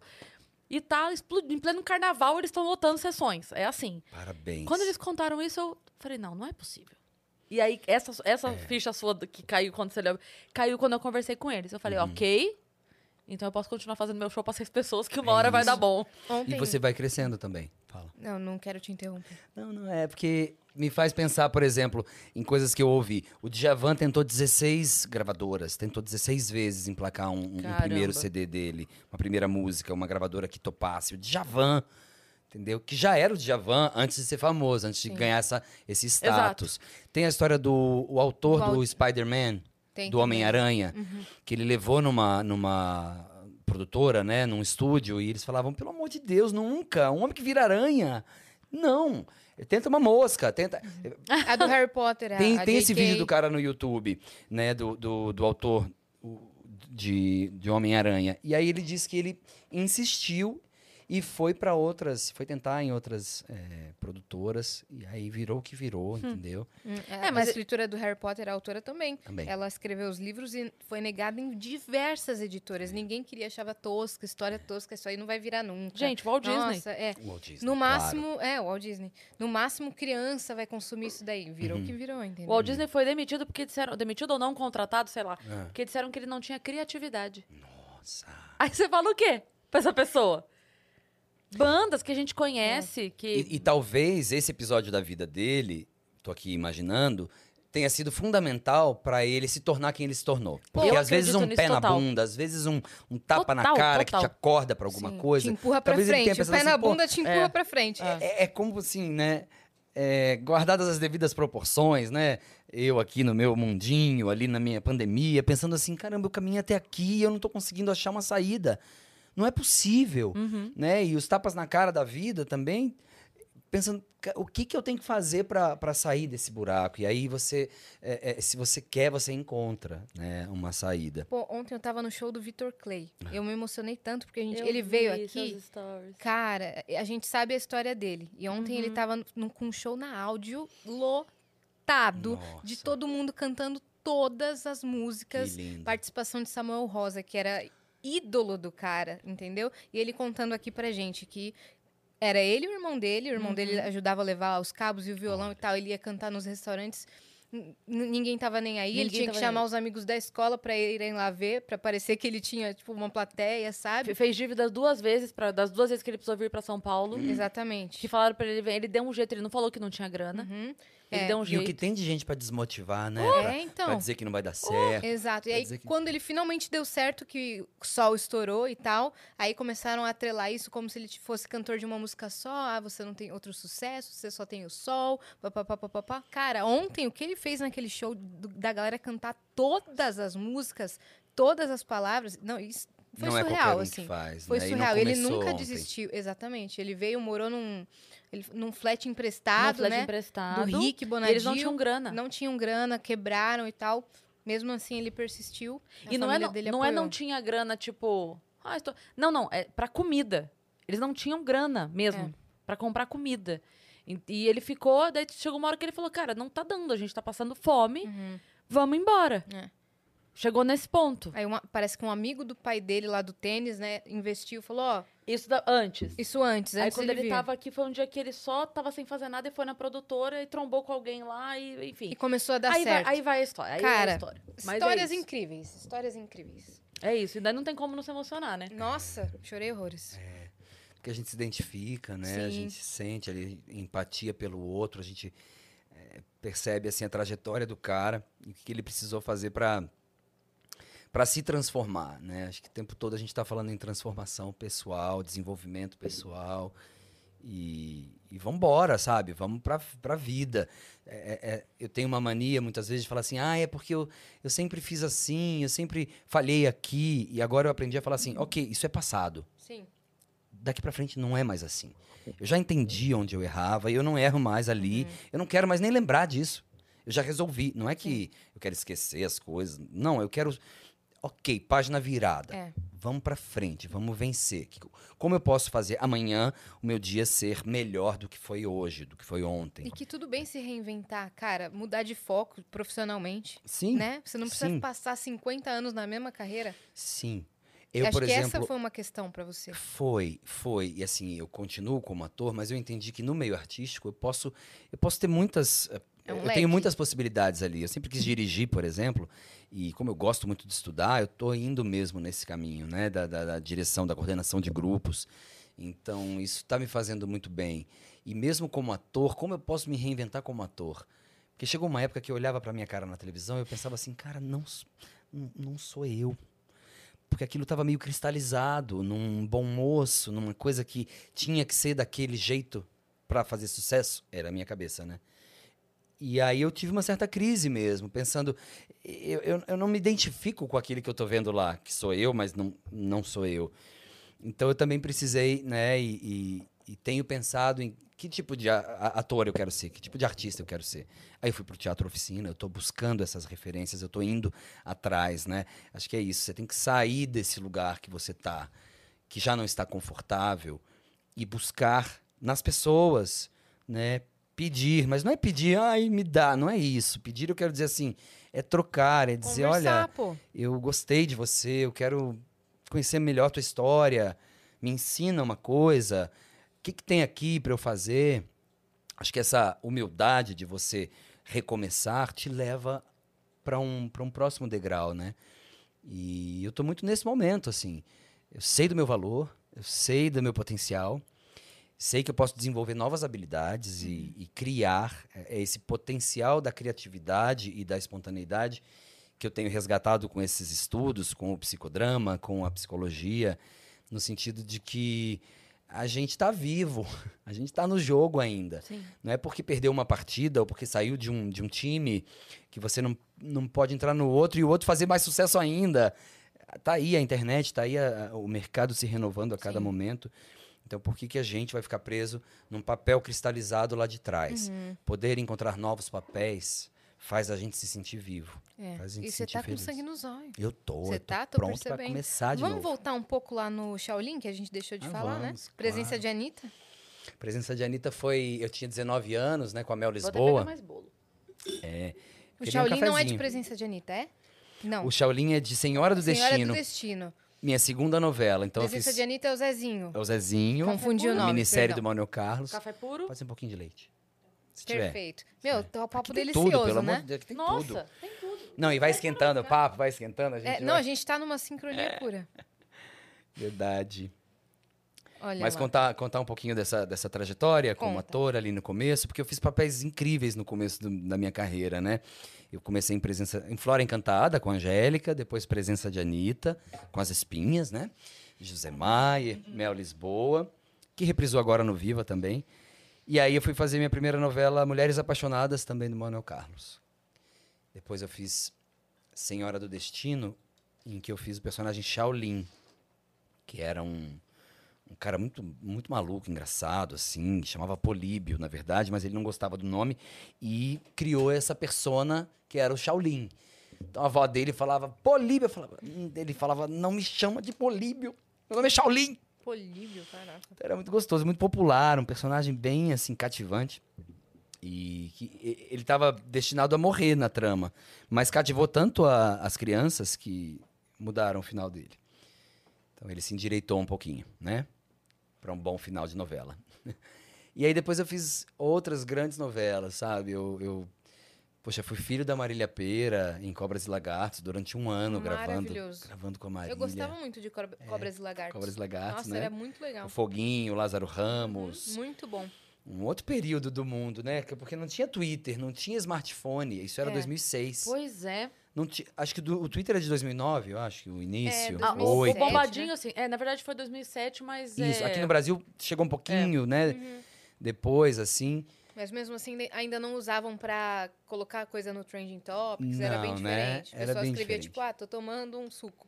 Isso. Pronto. Era diferente O, o mesmo. Twitter, na verdade, ele não nasceu rede social, né? Hum, Ele nasceu rede informativa. informativa. É, ou diário virtual, alguma Sim. coisa assim. Sim. É, antes ele era utilizado, inclusive, por bombeiros ou policiais, assim, nos Estados Unidos, porque Sim. eles comunicavam Uhum. coisas que estavam acontecendo e eles conseguiam localizar real. quem estava mais próximo. Tanto que, eu não sei se você lembra disso, mas no início do Twitter você podia, você para você twittar fora do seu computador, Uhum. era SMS. Era SMS. Hum, Verdade. Então, aí, o que, que era a ideia? A ideia era que, tipo assim, eu tô numa rua, vi um prédio pegando fogo. Eu consigo mandar um SMS pra essa rede, aham. ela dispara Espalha. e Uhum. consegue localizar quem tá próximo. Nossa. E não tinha RT. Você Não Você tinha, não podia não dar tinha. retweet. Você tinha que escrever RT, copiar e colar o tweet que você Uhum. gostou no seu Olha perfil. só. E o arroba da pessoa. Não Pois tinha é, aliás, a minha conta do Twitter foi é, roubada. Sério? Sério, vou deixar esse recado aí. Twitter, me ajuda. Denúncia! Me ajudem. Eu tentei durante a pandemia resgatar e eu não consegui. Aí eu larguei mão. É arroba? Léo Midiorim. Hum. Eles mudaram o nome? Não, eles. Ah é, não existe mais essa conta. E você não pode criar uma com esse nome? Eu escrevi. Cara, eu acho que eu até posso. Não, não tentei exatamente, mas. Putz, então agora já era. Mas eu acho que roubaram meu Agora nome. já era, vamos criar. Bom, cria aí e dá, dá a conta Gente, pro Léo, tá? ajuda. Não, Ajuda aí. sério. Eu tinha 280 mil seguidores. Ai, não vai e dar. a conta acho. foi embora. A conta foi Vai. embora, eu tentei, eu tava lá no- naquele buraco que eu falei, entendeu? Perdi até o Twitter. Tipo, perdi o trabalho, perdi as pessoas, perdi, perdi tudo, Uhum. Público. perdi o Twitter, caramba, aí foi, foi fosso. Mas olha, deixa eu te falar uma coisa, do jeito que o Twitter tá hoje foi livramento. Ai, gente, sinceramente. Foi uma benção. É, eu gosto de acompanhar, eu gosto de me informar Você também. queria eu só usava. entrar pra se informar lá. É, não, eu acho é, não, que é que assim. não é justo, Isso comunicar né, com aquele Eu sou público- uma pessoa pública, eu Claro, trabalho claro, com comunicação, né? Eu preciso ter, estar nos canais também. Eu penso dessa Com maneira. certeza, é verdade. Porque o isolamento não, não ajuda nesse sentido. Acho que tem que ter um equilíbrio. Uhum. Mas fica a dica aí, quem puder me ajudar, vou adorar. Meu Instagram continua. Arroba, Arroba Léo Léo, Midiorim. underline, Midiorim. Quem não souber Midiorim, bota Mig. É isso, e aparece. Mig Já de aparece. miga sua louca, alguma coisa assim, já vai aparecer. Léo Mig. Ô, Léo, como foi pra fazer presença de Anitta? Foi, Como foi fazer? foi um teste com 200 atores. né? E eu fui passando, fui passando. E aí, é, bom, consegui o papel, né? Teve até um episódio no, no, no, no teste que foi onde eu consegui o papel. O diretor me falou. A gente estava numa reunião com todos os atores no workshop. Todos os atores tiveram que deixar as bolsas dentro da numa roda, num monte. Cada um ia lá e pegava uma bolsa aleatória e revirava aquela bolsa. Ano 2000, 2001. Revirava aquela bolsa e depois contava para o grupo tudo que tinha visto naquela bolsa ou do que tinha entendido daquela pessoa. Uma menina que pegou a minha bolsa falou assim, ó. Galera, vamos lá, hein? É, é, ela falou assim, ó. Cara, eu tinha 19 anos, muito tímido, muito bicho do mato, assim, barbacena, uma pessoa sem habilidades sociais. E aí ela falou assim: Olha, a bolsa que eu peguei parece de uma moça. Tudo dobradinho, tudo cheirosinho, mas é de um menino. Mas tem até maquiagem. Tudo cheiroso, tudo dobradinho, organizado. Nossa, fiquei surpresa, nunca vi um menino assim. Aí o cara, porra, caramba, fiquei roxo ali, né, no meio da turma. Não falei que era, que era eu e tal. Deixei passar aquilo, porque também nem era pra ninguém se manifestar. Mas eu fiquei, hum, porra, fiquei péssimo, assim, entendeu? No meio de um teste pra televisão. A mulher me fala que minha bolsa parece bolsa de moça, minha mochila. Eu tava vindo de viagem. Aí no final o diretor falou assim, o Ricardo Waddington falou assim: alguém tem alguma coisa pra falar? Aí deu um silêncio assim. Quando ele ia retomar a palavra, eu falei assim: eu só acho que não é só menina que usa maquiagem, ainda mais fazendo um teste com espinha na cara. Boa. Aí ele disse que eu ganhei ali o papel, porque eu tum, fui curto e grosso. Todo mundo aplaudiu naquele momento, que foi uma, tava todo mundo meio esperando para ver de quem era aquela bolsa, entendeu? E realmente atitude faz você ganhar papéis na vida, né? Quando você se coloca, Total. quando você fala, se Total. manifesta, às vezes quando você fala não gostei, não é por aí, É é quando ganha. Uhum. você vai entrar e falar assim, não, gostei desse cara porque esse cara tem atitude, tem opinião, né? É, é verdade. Então foi um começo desse jeito. Uhum. Mas fazer a minissérie foi mágico. Foi, foi, foi realmente assim uma, uma experiência. Como foi a relação com a Mel? Ah, a Mel é é linda, incrível, assim, uma pessoa pessoa é, que eu adoro, muito dedicada e a gente criou uma amizade muito legal. No, no teste mesmo a gente descobriu que a gente nasceu no mesmo dia, no mesmo ano, em horários complementares. Eu nove e meia da manhã, ela nove e meia da noite. Então ali tinha já uma conjunção de astros, doido. sabe? Que, que deixava a gente assim sem entender direito o que estava acontecendo. Uhum. Mas a gente teve uma troca muito legal, muito sincera sempre. É, muito pé no chão, né? Porque a gente estourou ali. Sim. A Mel virou capa de todas as revistas, né? Cara, Da foi um revista Época. sucesso. Foi realmente um sucesso. É. Que as pessoas que assistiram lembram até hoje. De um tema bem diferente, né, É. do que costumava passar. Porque era ousado, era picante, tinha É. mostrava os seios de uma ninfeta. Então isso tudo mexia muito com o imaginário e, e era um país, né, uma- um momento da, da nossa história em que as coisas não eram como hoje, né? A pornografia não estava tão escancarada, as coisas não estavam tão assim explícitas, mesmo o debate não era tão explícito. Então, assim, a minissérie trouxe algo que mexia muito com a fantasia das pessoas, né? Muito com o imaginário. E Eu toda tinha a até- molecada. Eu era criança, né? Aham. Quando começava, eu tinha até medo, não sei porquê. Uhum. Eu sentia um medo, sei lá, que parecia que ia ser alguma coisa de terror É porque e tal. tinha um perigo. Tinha, ia né? acontecer uma tragédia. O tempo todo a minissérie dizia: vai dar merda. É, Vai dar merda. Aí eu não Isso aqui não vai dar certo. medo. Né? Tanto que no final tudo se incendeia. É uma, uma parada. Uma tragédia, na verdade. Meu personagem morre. Sim. Né? Por, um- por uma questão passional. Então, Sim. crimes de amor, né? Que, que deixam a gente assim, sem entender direito as coisas. E foi o Mas seu foi segundo trabalho? Foi meu segundo trabalho na TV, porque Flora Já Encantada... denso, assim. É, foi. Então isso foi um privilégio, uma sorte também, né? Foi. Achar um personagem e eu tava pronto para aquilo. Sim. Sei lá se é o signo, a lua em escorpião, que eu sou profundo nas minhas relações e na arte, né? Essa coisa de ir mesmo no sentimento e trazer isso à flor da pele. Então, eu- vinha estudando desde os 12 anos que eu comecei a fazer teatro e continuei, não parei. Exato. Entrei para a escola, por isso que eu sempre indico a escola. Como é que faço para meu filho virar? Vai para a escola, vai fazer curso, vai fazer teatrinho de rua, de palco, de barzinho, de tudo que tiver, porque você vai entender o que é a profissão. Profissão não é uma cena, não é uma novela, não é um sucesso. Não é emissora. Profissão é carreira, profissão é vida, Exato. né? Sua profissão tem a ver com a sua vida. Você Você passa saber o que você tá fazendo, né? então eu fui muito sortudo no começo, assim, e, e me dediquei, dediquei minha vida a isso sempre, né? Porque eu tenho paixão pelo que eu faço. É, Se me chamarem para uma novela agora, eu vou, entendeu? Porque eu amo mesmo. Sim. Assim como teatro, assim como tudo na arte. E, e é isso, tô num momento agora voltando para a TV também, né? Num projeto que eu já tô gravando, mas eu não tô contando ainda, Uhum. até porque ninguém tá divulgando. Tá gravando filme também. Tô gravando um filme que acabamos de fazer Acabou de agora chegar da em gravação, inclusive. Atibaia. Sabe, a vida se abrindo, os papéis voltando, me reconectando com os produtores, com os diretores, com os atores, né? Acho que é isso também, é, é passar uma mensagem diferente, né? Você se transformou, então como é que você chega agora nos trabalhos, né? Então é como se a gente começa muito novo na TV e vai mudando de perfil. E, e essa transição, às vezes, você precisa se recolher para entender o, o teu novo perfil, né? Tua nova etapa de vida. Acho que isso aconteceu comigo de alguma forma, né? Não que eu tenha parado, porque graças a Deus o trabalho não, não parou. Sim. Mas tudo parou, né? O mundo parou na pandemia, foi um momento de reciclagem para todos nós. E a gente volta um pouco diferente, né? Eu tô muito afim, tô entrando para um novo projeto também musical.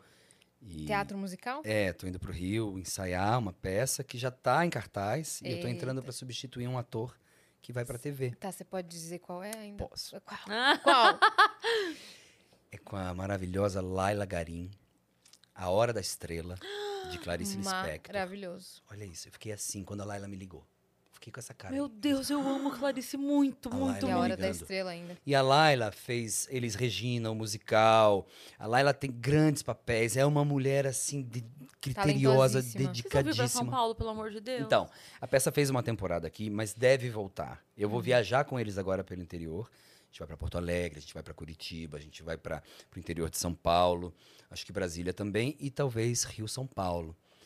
E eu quero muito me aproximar das pessoas do Rio também. Eu fico muito tempo fazendo São Paulo, é, teatro em São Paulo e nem sempre meus amigos do Rio conseguem assistir. Então é uma forma de eu abrir campo também. Embora eu conheça todo mundo lá, eu não estou lá. Sim. Então agora Voltar vai a se ser um, reconectar, né? vai ser um novo momento. E eu tô muito feliz com isso. Na verdade, é uma responsabilidade muito grande. Mas, ó, já temos data. Porto Alegre, dias 13 e 14 de maio. Ó, tá a pouco. chegando, cara. 13 e 14. Quem tiver em Porto Alegre, me escreve, gente. Vai lá, eu vou amar. E vou estrear lá em Porto Alegre com vocês. 14 de Olha, maio. É, 13 e Certo? 14 de maio em Porto Alegre. Isso. Se tiver alguém em Taquara, Taquara, Rio Grande do Sul, no dia 12, nós estaremos lá. Então, primeiro dia 12, depois 13 e 14.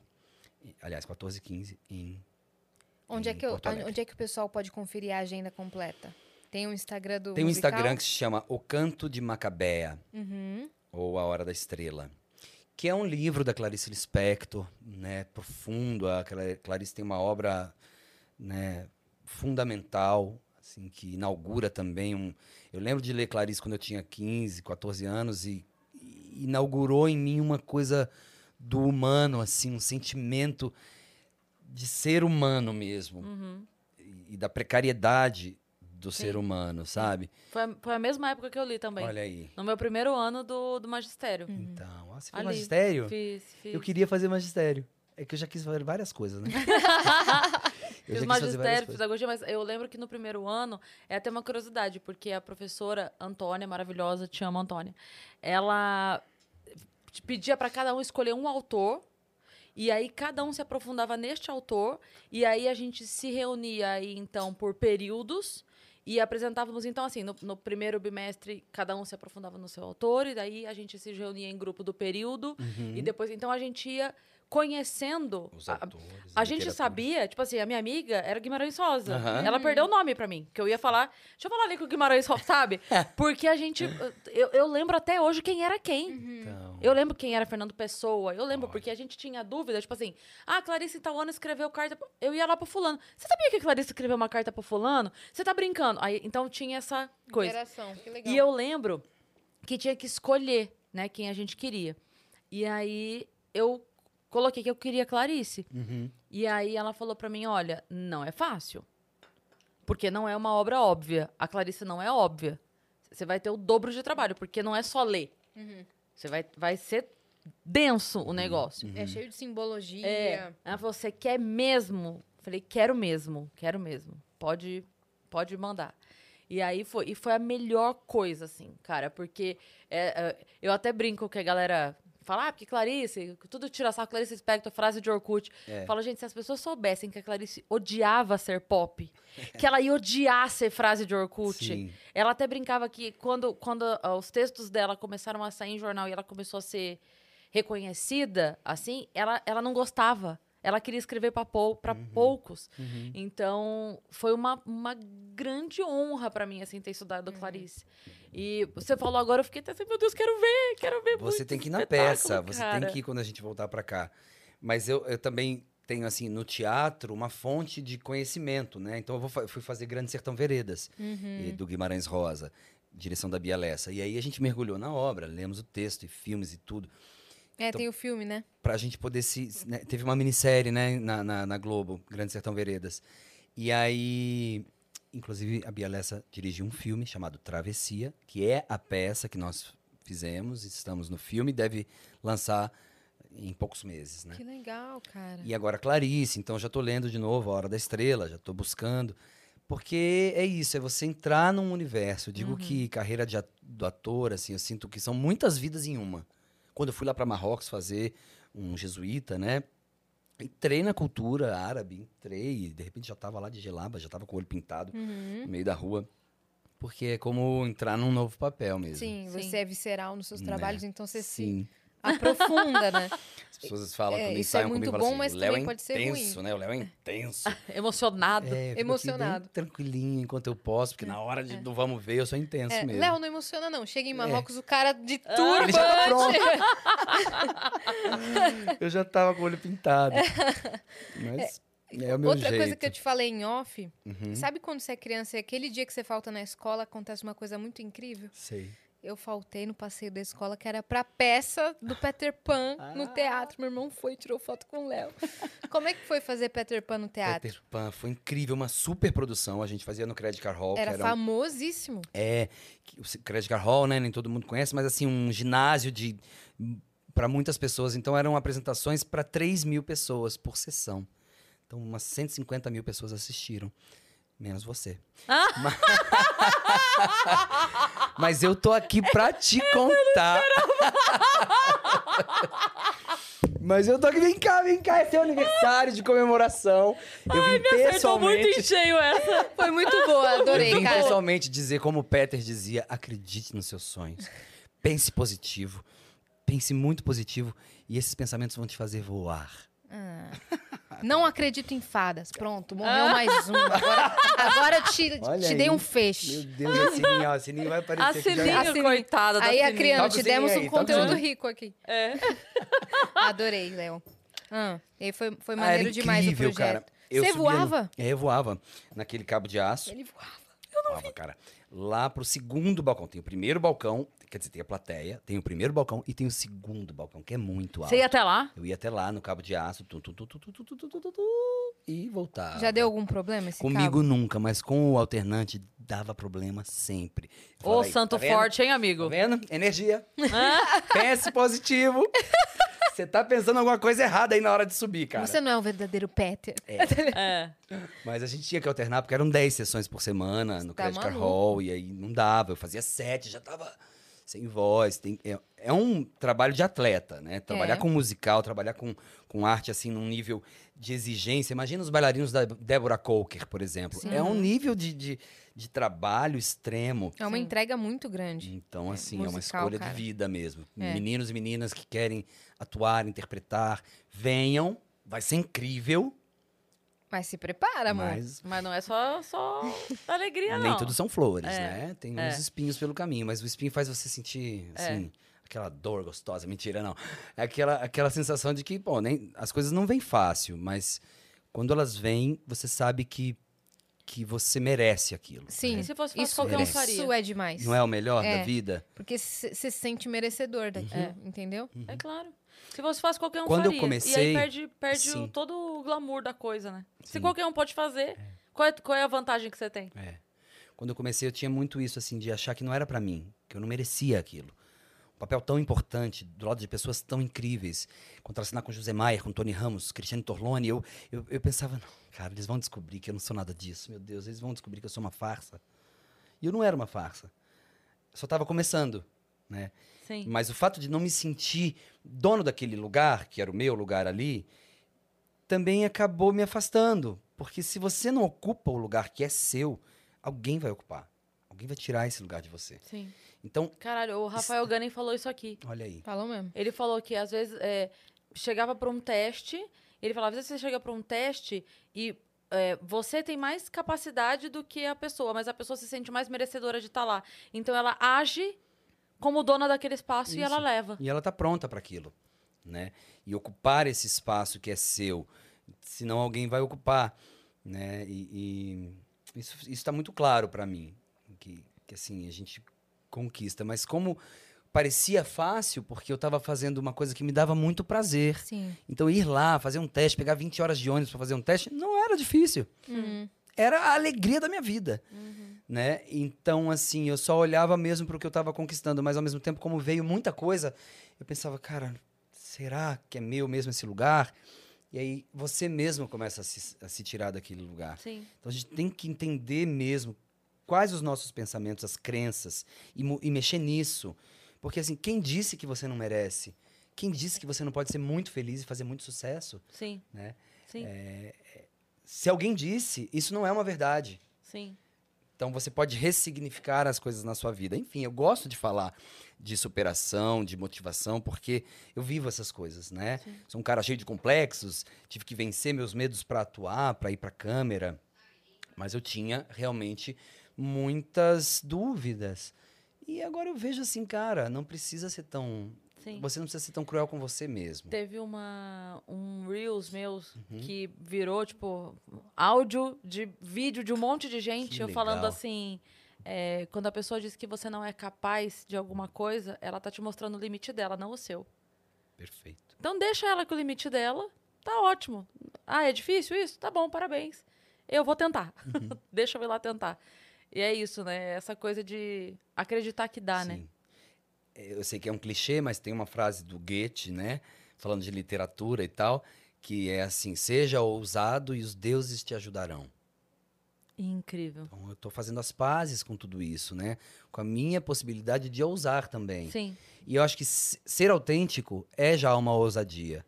E ser autêntico não é, não quer dizer você sair com uma melancia na cabeça para ser diferente. Às vezes ser diferente é ser simples, é ser você mesmo à sua maneira, Sim. no seu perfil, no seu tempo, né? Entender que a sua vida é essa, seu caminho, você está no meio de um caminho.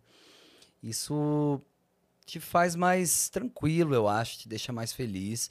A gente está um pouco adoecido na sociedade um pouco é para ser gentil, né? Porque a sociedade está adoecida. sim. A gente está correndo atrás de quê? De bens materiais? A gente está correndo atrás de sucesso, fama, glamour, quando na verdade a dor de barriga ou a, a- a precariedade da vida ou assim a finitude nossa estão escancaradas, mas a gente não não se conecta com isso, né? Sim.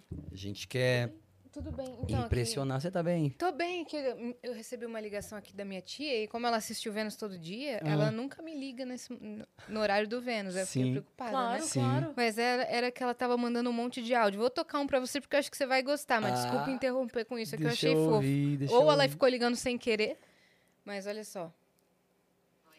O Léo tem papo para uma semana inteira de Vênus.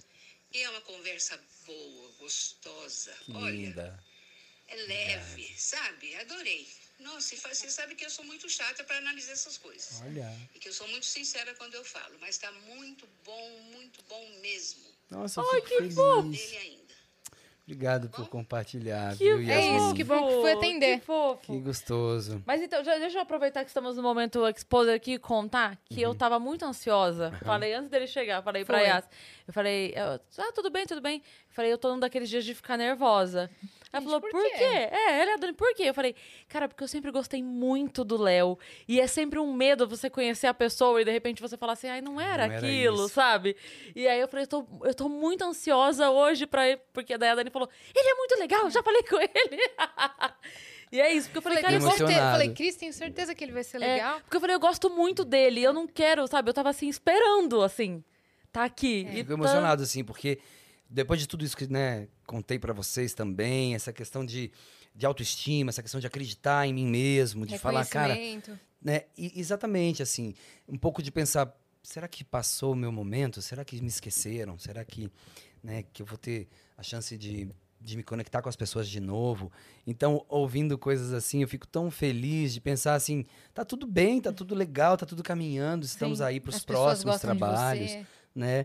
Porque a gente vive essa essa troca o tempo todo, né? Sim. Sim. Então voltar a trabalhar, voltar a, a me conectar, isso tudo tá fazendo muito bem e eu espero levar alguma coisa legal para as pessoas. e Claro a que Cris mencionou também que ela tava torcendo muito pra você no Dance em Brasil. Então, bora falar sobre isso. Como é que foi? Nossa, Você participou? como eu, como eu torcia. Meu Deus Ela do falou- céu, eu passava ela mal. Falou, sei, eu gosto muito dele e tal. É. Eu falei, não, Léo tem muito carisma.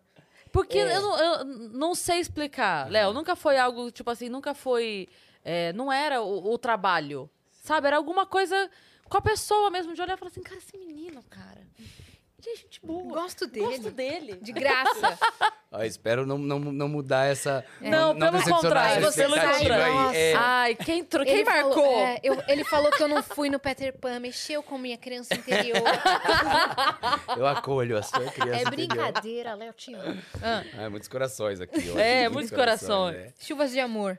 Então, no começo de um reality show é só chuva de amor. É igual esse começo aqui.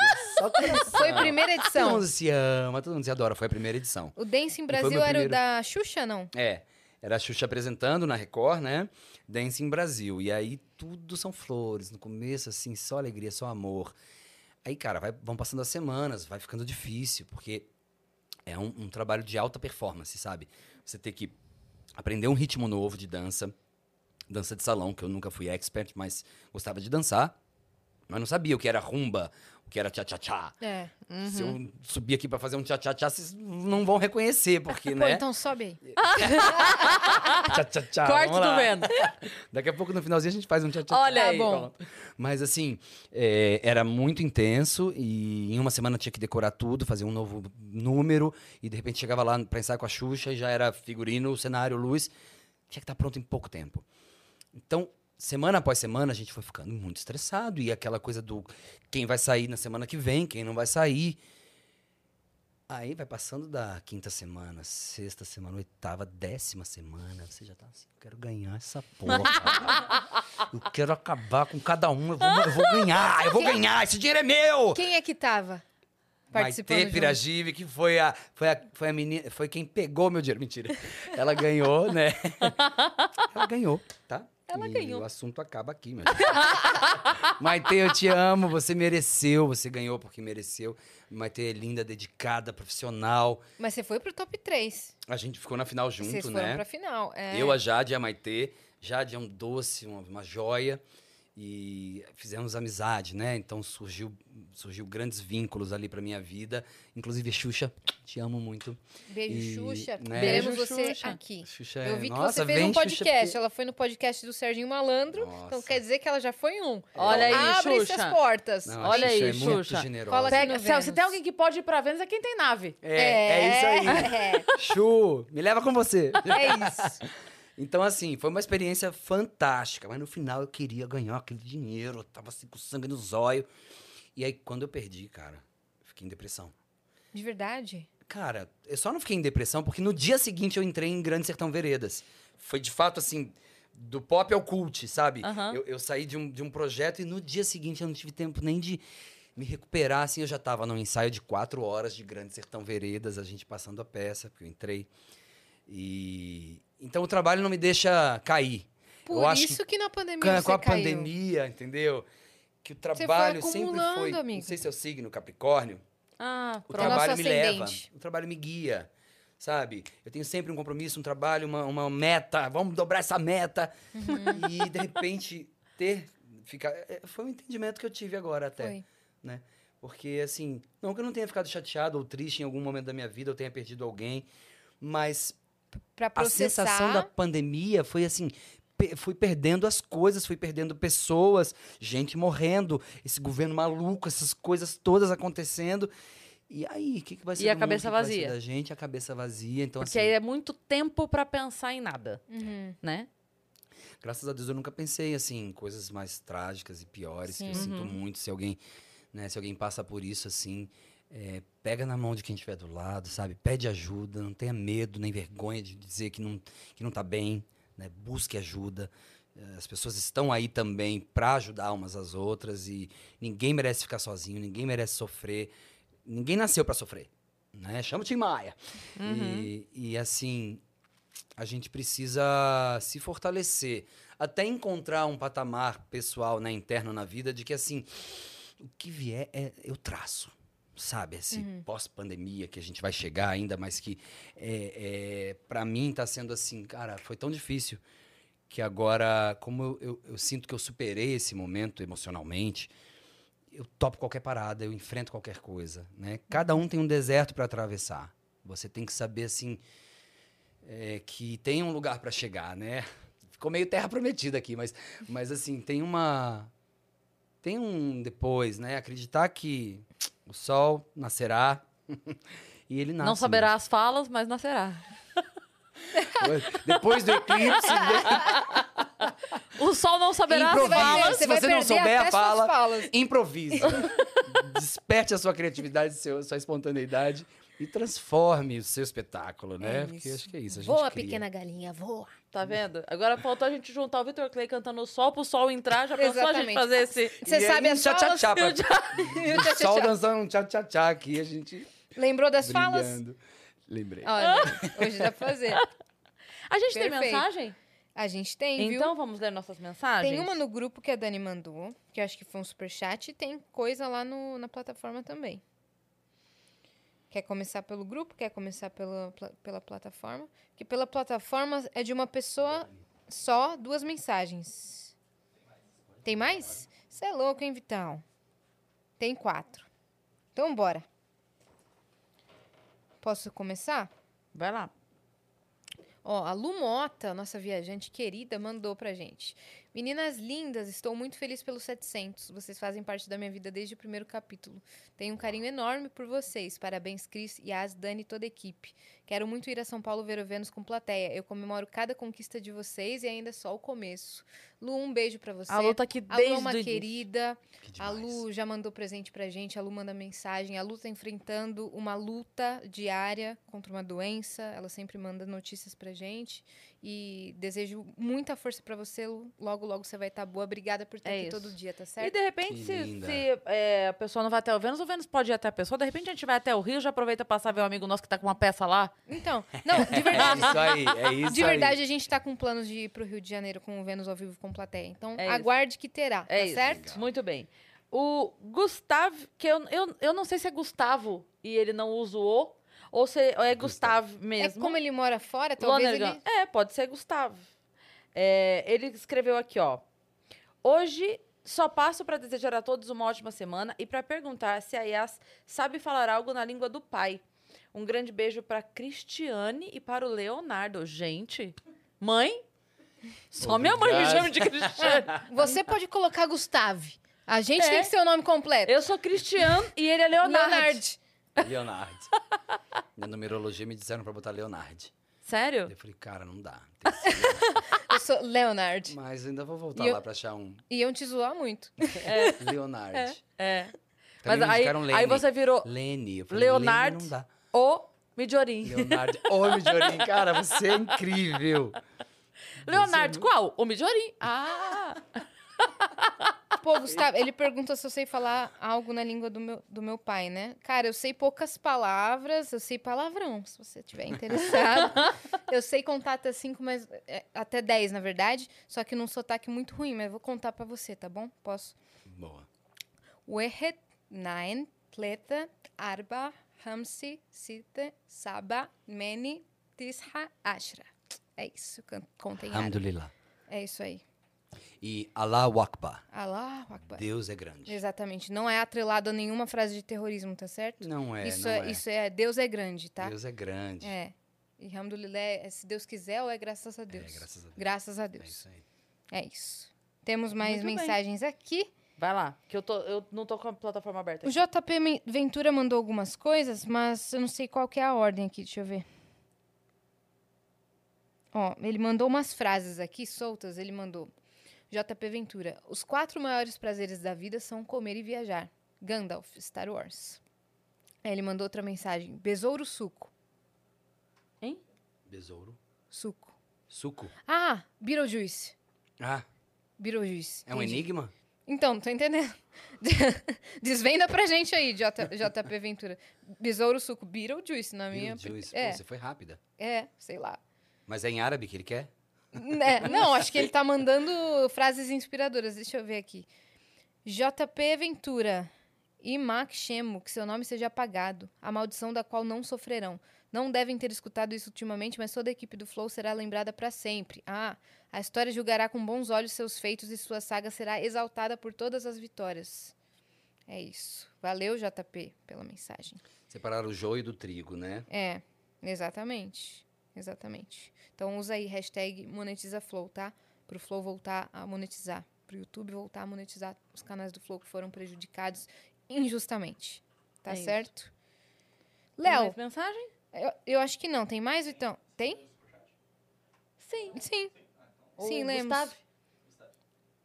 Exatamente. Léo, conta pra gente quais são os próximos projetos, então. Obrigado. Tem, tem esse curta que você tá fazendo. tem- Isso, tem, o Hora da. Estrela. Isso mesmo. Então, eu tô no teatro com A Hora da Estrela, estreando agora em maio em Porto Alegre. Vamos viajar pelo Brasil. com Já tem todas as datas? Já temos muitas datas, sim. É, eu não tenho elas aqui agora comigo, Tá. né? Tenho até no, no- no celular, mas acabou minha bateria. Mas a gente vai para Ribeirão Preto, a gente vai para Ribeirão Pires, a gente vai para Brasília, Porto Alegre, Curitiba. Top. Então tem, tem bastante viagem com essa peça. Como é o perfil que você falou do Instagram? O Canto de Macabea. Corram lá, gente. É muito, muito, muito legal mesmo. Muito bonito. Teatro brasileiro. Lindo, assim.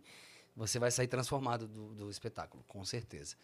E eu também estou gravando uma série, né, lá no Rio de Janeiro. Estou muito feliz. Essa que você ainda não pode falar muito, Isso, isso, isso. mas logo vem. Isso, mas é uma série na TV Globo e vai para TV, para TV a cabo também, né, para Globo Play. E eu estou muito feliz de falar isso aqui também, né, que ainda não tinha contado para os amigos. Mas em breve vou dar notícias, né? É um Pô. projeto que está acontecendo até junho. Eu estou muito feliz de voltar a gravar na TV Globo, Que legal. que é um é. espaço onde eu comecei, onde eu criei muitos laços, né, familiares até, amigos queridos. Eu amo, né, trabalhar com televisão e fui convidado agora, né, por uma autora para fazer um novo projeto. Estou assim começando e vibrando muito com isso, né? Aos pouquinhos eu vou contar direito o que é, deixar a coisa se consolidar, né? Na verdade, hoje em dia a gente cuida muito para não, não divulgar antes da hora, né, as questões, os produtos, né, o conteúdo, que é justamente para manter a surpresa. Mas eu estou muito feliz, né, em estar trabalhando novamente com o que eu amo. Então tem teatro, tem TV, tem é, tem a psicologia, o psicodrama, né? Eu estou começando agora com o Instituto Velho Amigo, né, aqui em São Paulo, um trabalho focado em idosos, ali da região de Heliópolis, que, que é um grupo né, de desenvolvimento focado no empreendedorismo. Então, uma coisa que está começando também, a gente vai fazer uma vaquinha, a gente vai fazer um, um- um trabalho, tem uma página que chama Doare, né, para projetos sociais, a gente vai começar dessa forma, buscando fomentar esse projeto. Então, assim, tem muitas áreas que eu vou eh, conciliando, né, terminando ainda minha pós-graduação de psicodrama.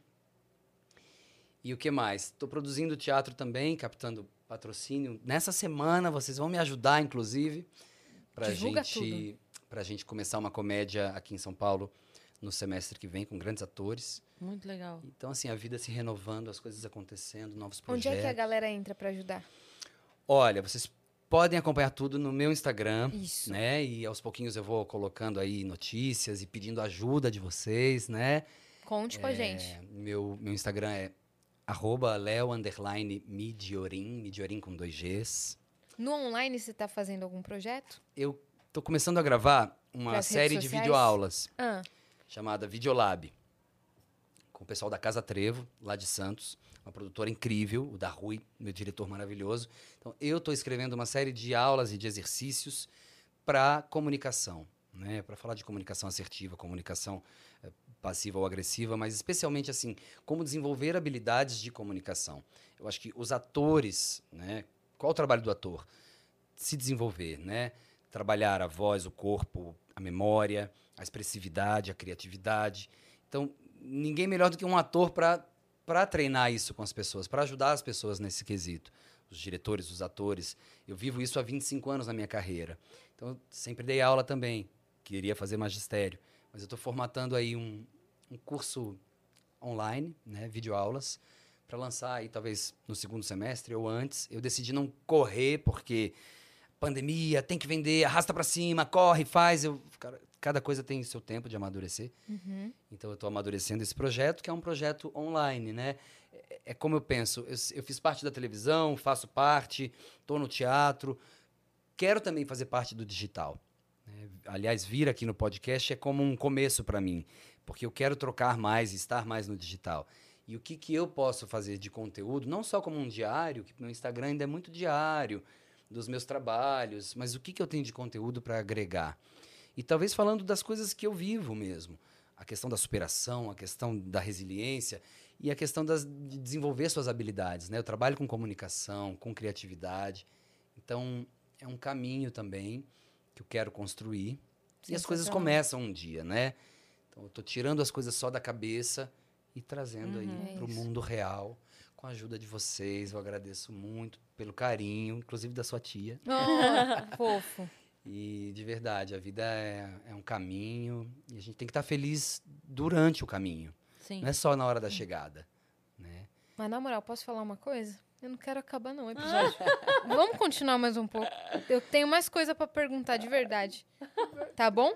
Tá bom, a gente troca uma ideia. É Aqui isso. agora ou Agora! depois? Não, vai continuar. Acabei de decidir. Tem, você tem show hoje? Tô de boa. Você tem show? Não, não, daqui a pouco eu tenho que partir, mas assim a gente consegue Ah, ele mais quer um partir. Ah, não, Não, não, eu então quero tá ficar... Não, não, não, não.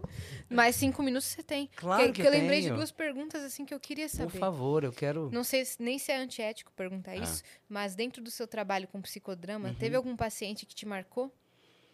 Todos, né? Mas teve algum em específico? Sim, tem histórias um pouco engraçadas até, assim, né? Porque eu já estava na televisão quando eu comecei a estudar psicologia. E aí eh, eu fazia aquele estágio mesmo em que o, o- o- o os estudantes ficam atrás do espelho e o, aten- o- psicólogo vai atender o estagiário, né? Então minha amiga que estava ali atendendo, ela falou para um casal.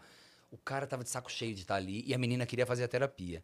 E o cara falava, não quero, não quero. Aí minha, amiga falou, não, tem estagiários aqui atrás do espelho, vocês precisam saber, estão de acordo e tal.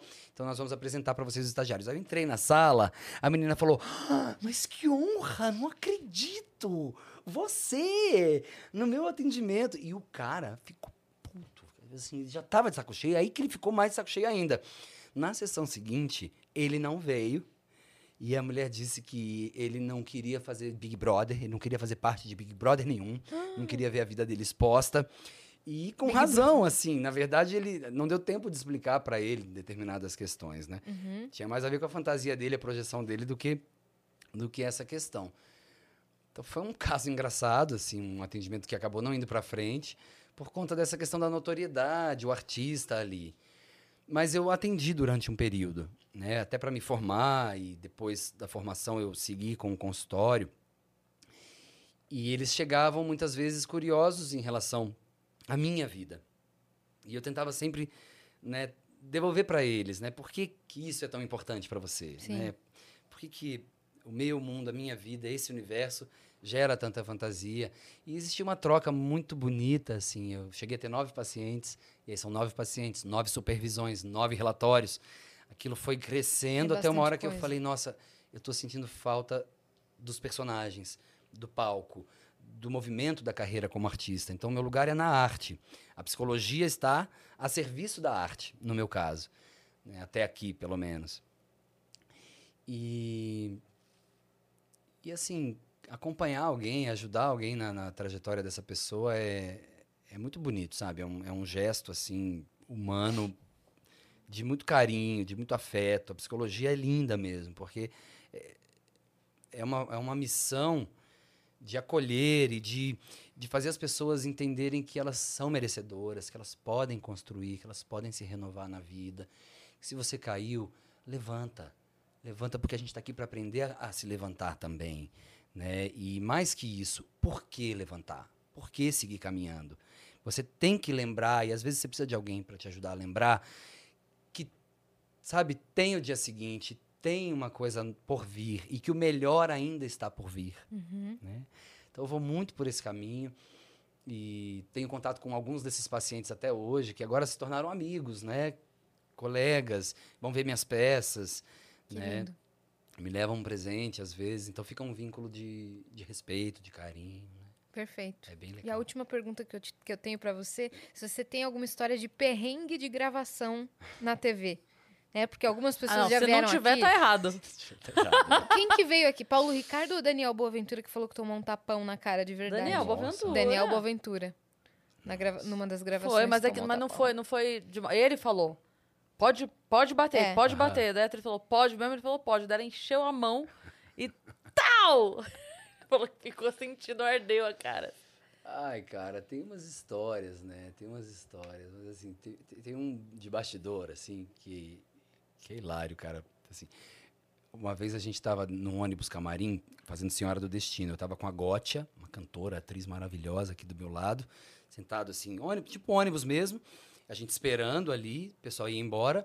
E aí alguém entrou no banco da frente e de repente, pss, pss, pss, um perfume assim. Eu, nossa, quem passou esse perfume? Fui eu, meu bem. Por quê, Suzana Vieira? Aí eu, maravilhoso! Adorei esse cheiro, perfume maravilhoso. Não é, Gótia? Agora... Porque assim, Deus me livre, né? Criticar a Suzana Deus Vieira. me livre criticar a Suzana, meu amor, querida. Eu amo a Suzana. Fizemos Cara, a Suzana é tão juntos. maravilhosa. Suzana é fantástica, 220, 220. volts, uma pessoa que, que anda pra frente, que olha pra frente, que respira, sabe, motivação e não tem paciência Acho maravilhoso. Não tenho paciência porque tá começando. Nossa, como eu amo, amo, amo muito. Eu não tenho paciência também. É, Suzana é, Suzana é uma pessoa muito especial, que eu admiro muito, assim, como eu falei, né? O, o privilégio, a honra de trabalhar do lado dessas pessoas, para mim, foi, foi, assim, o auge da minha experiência.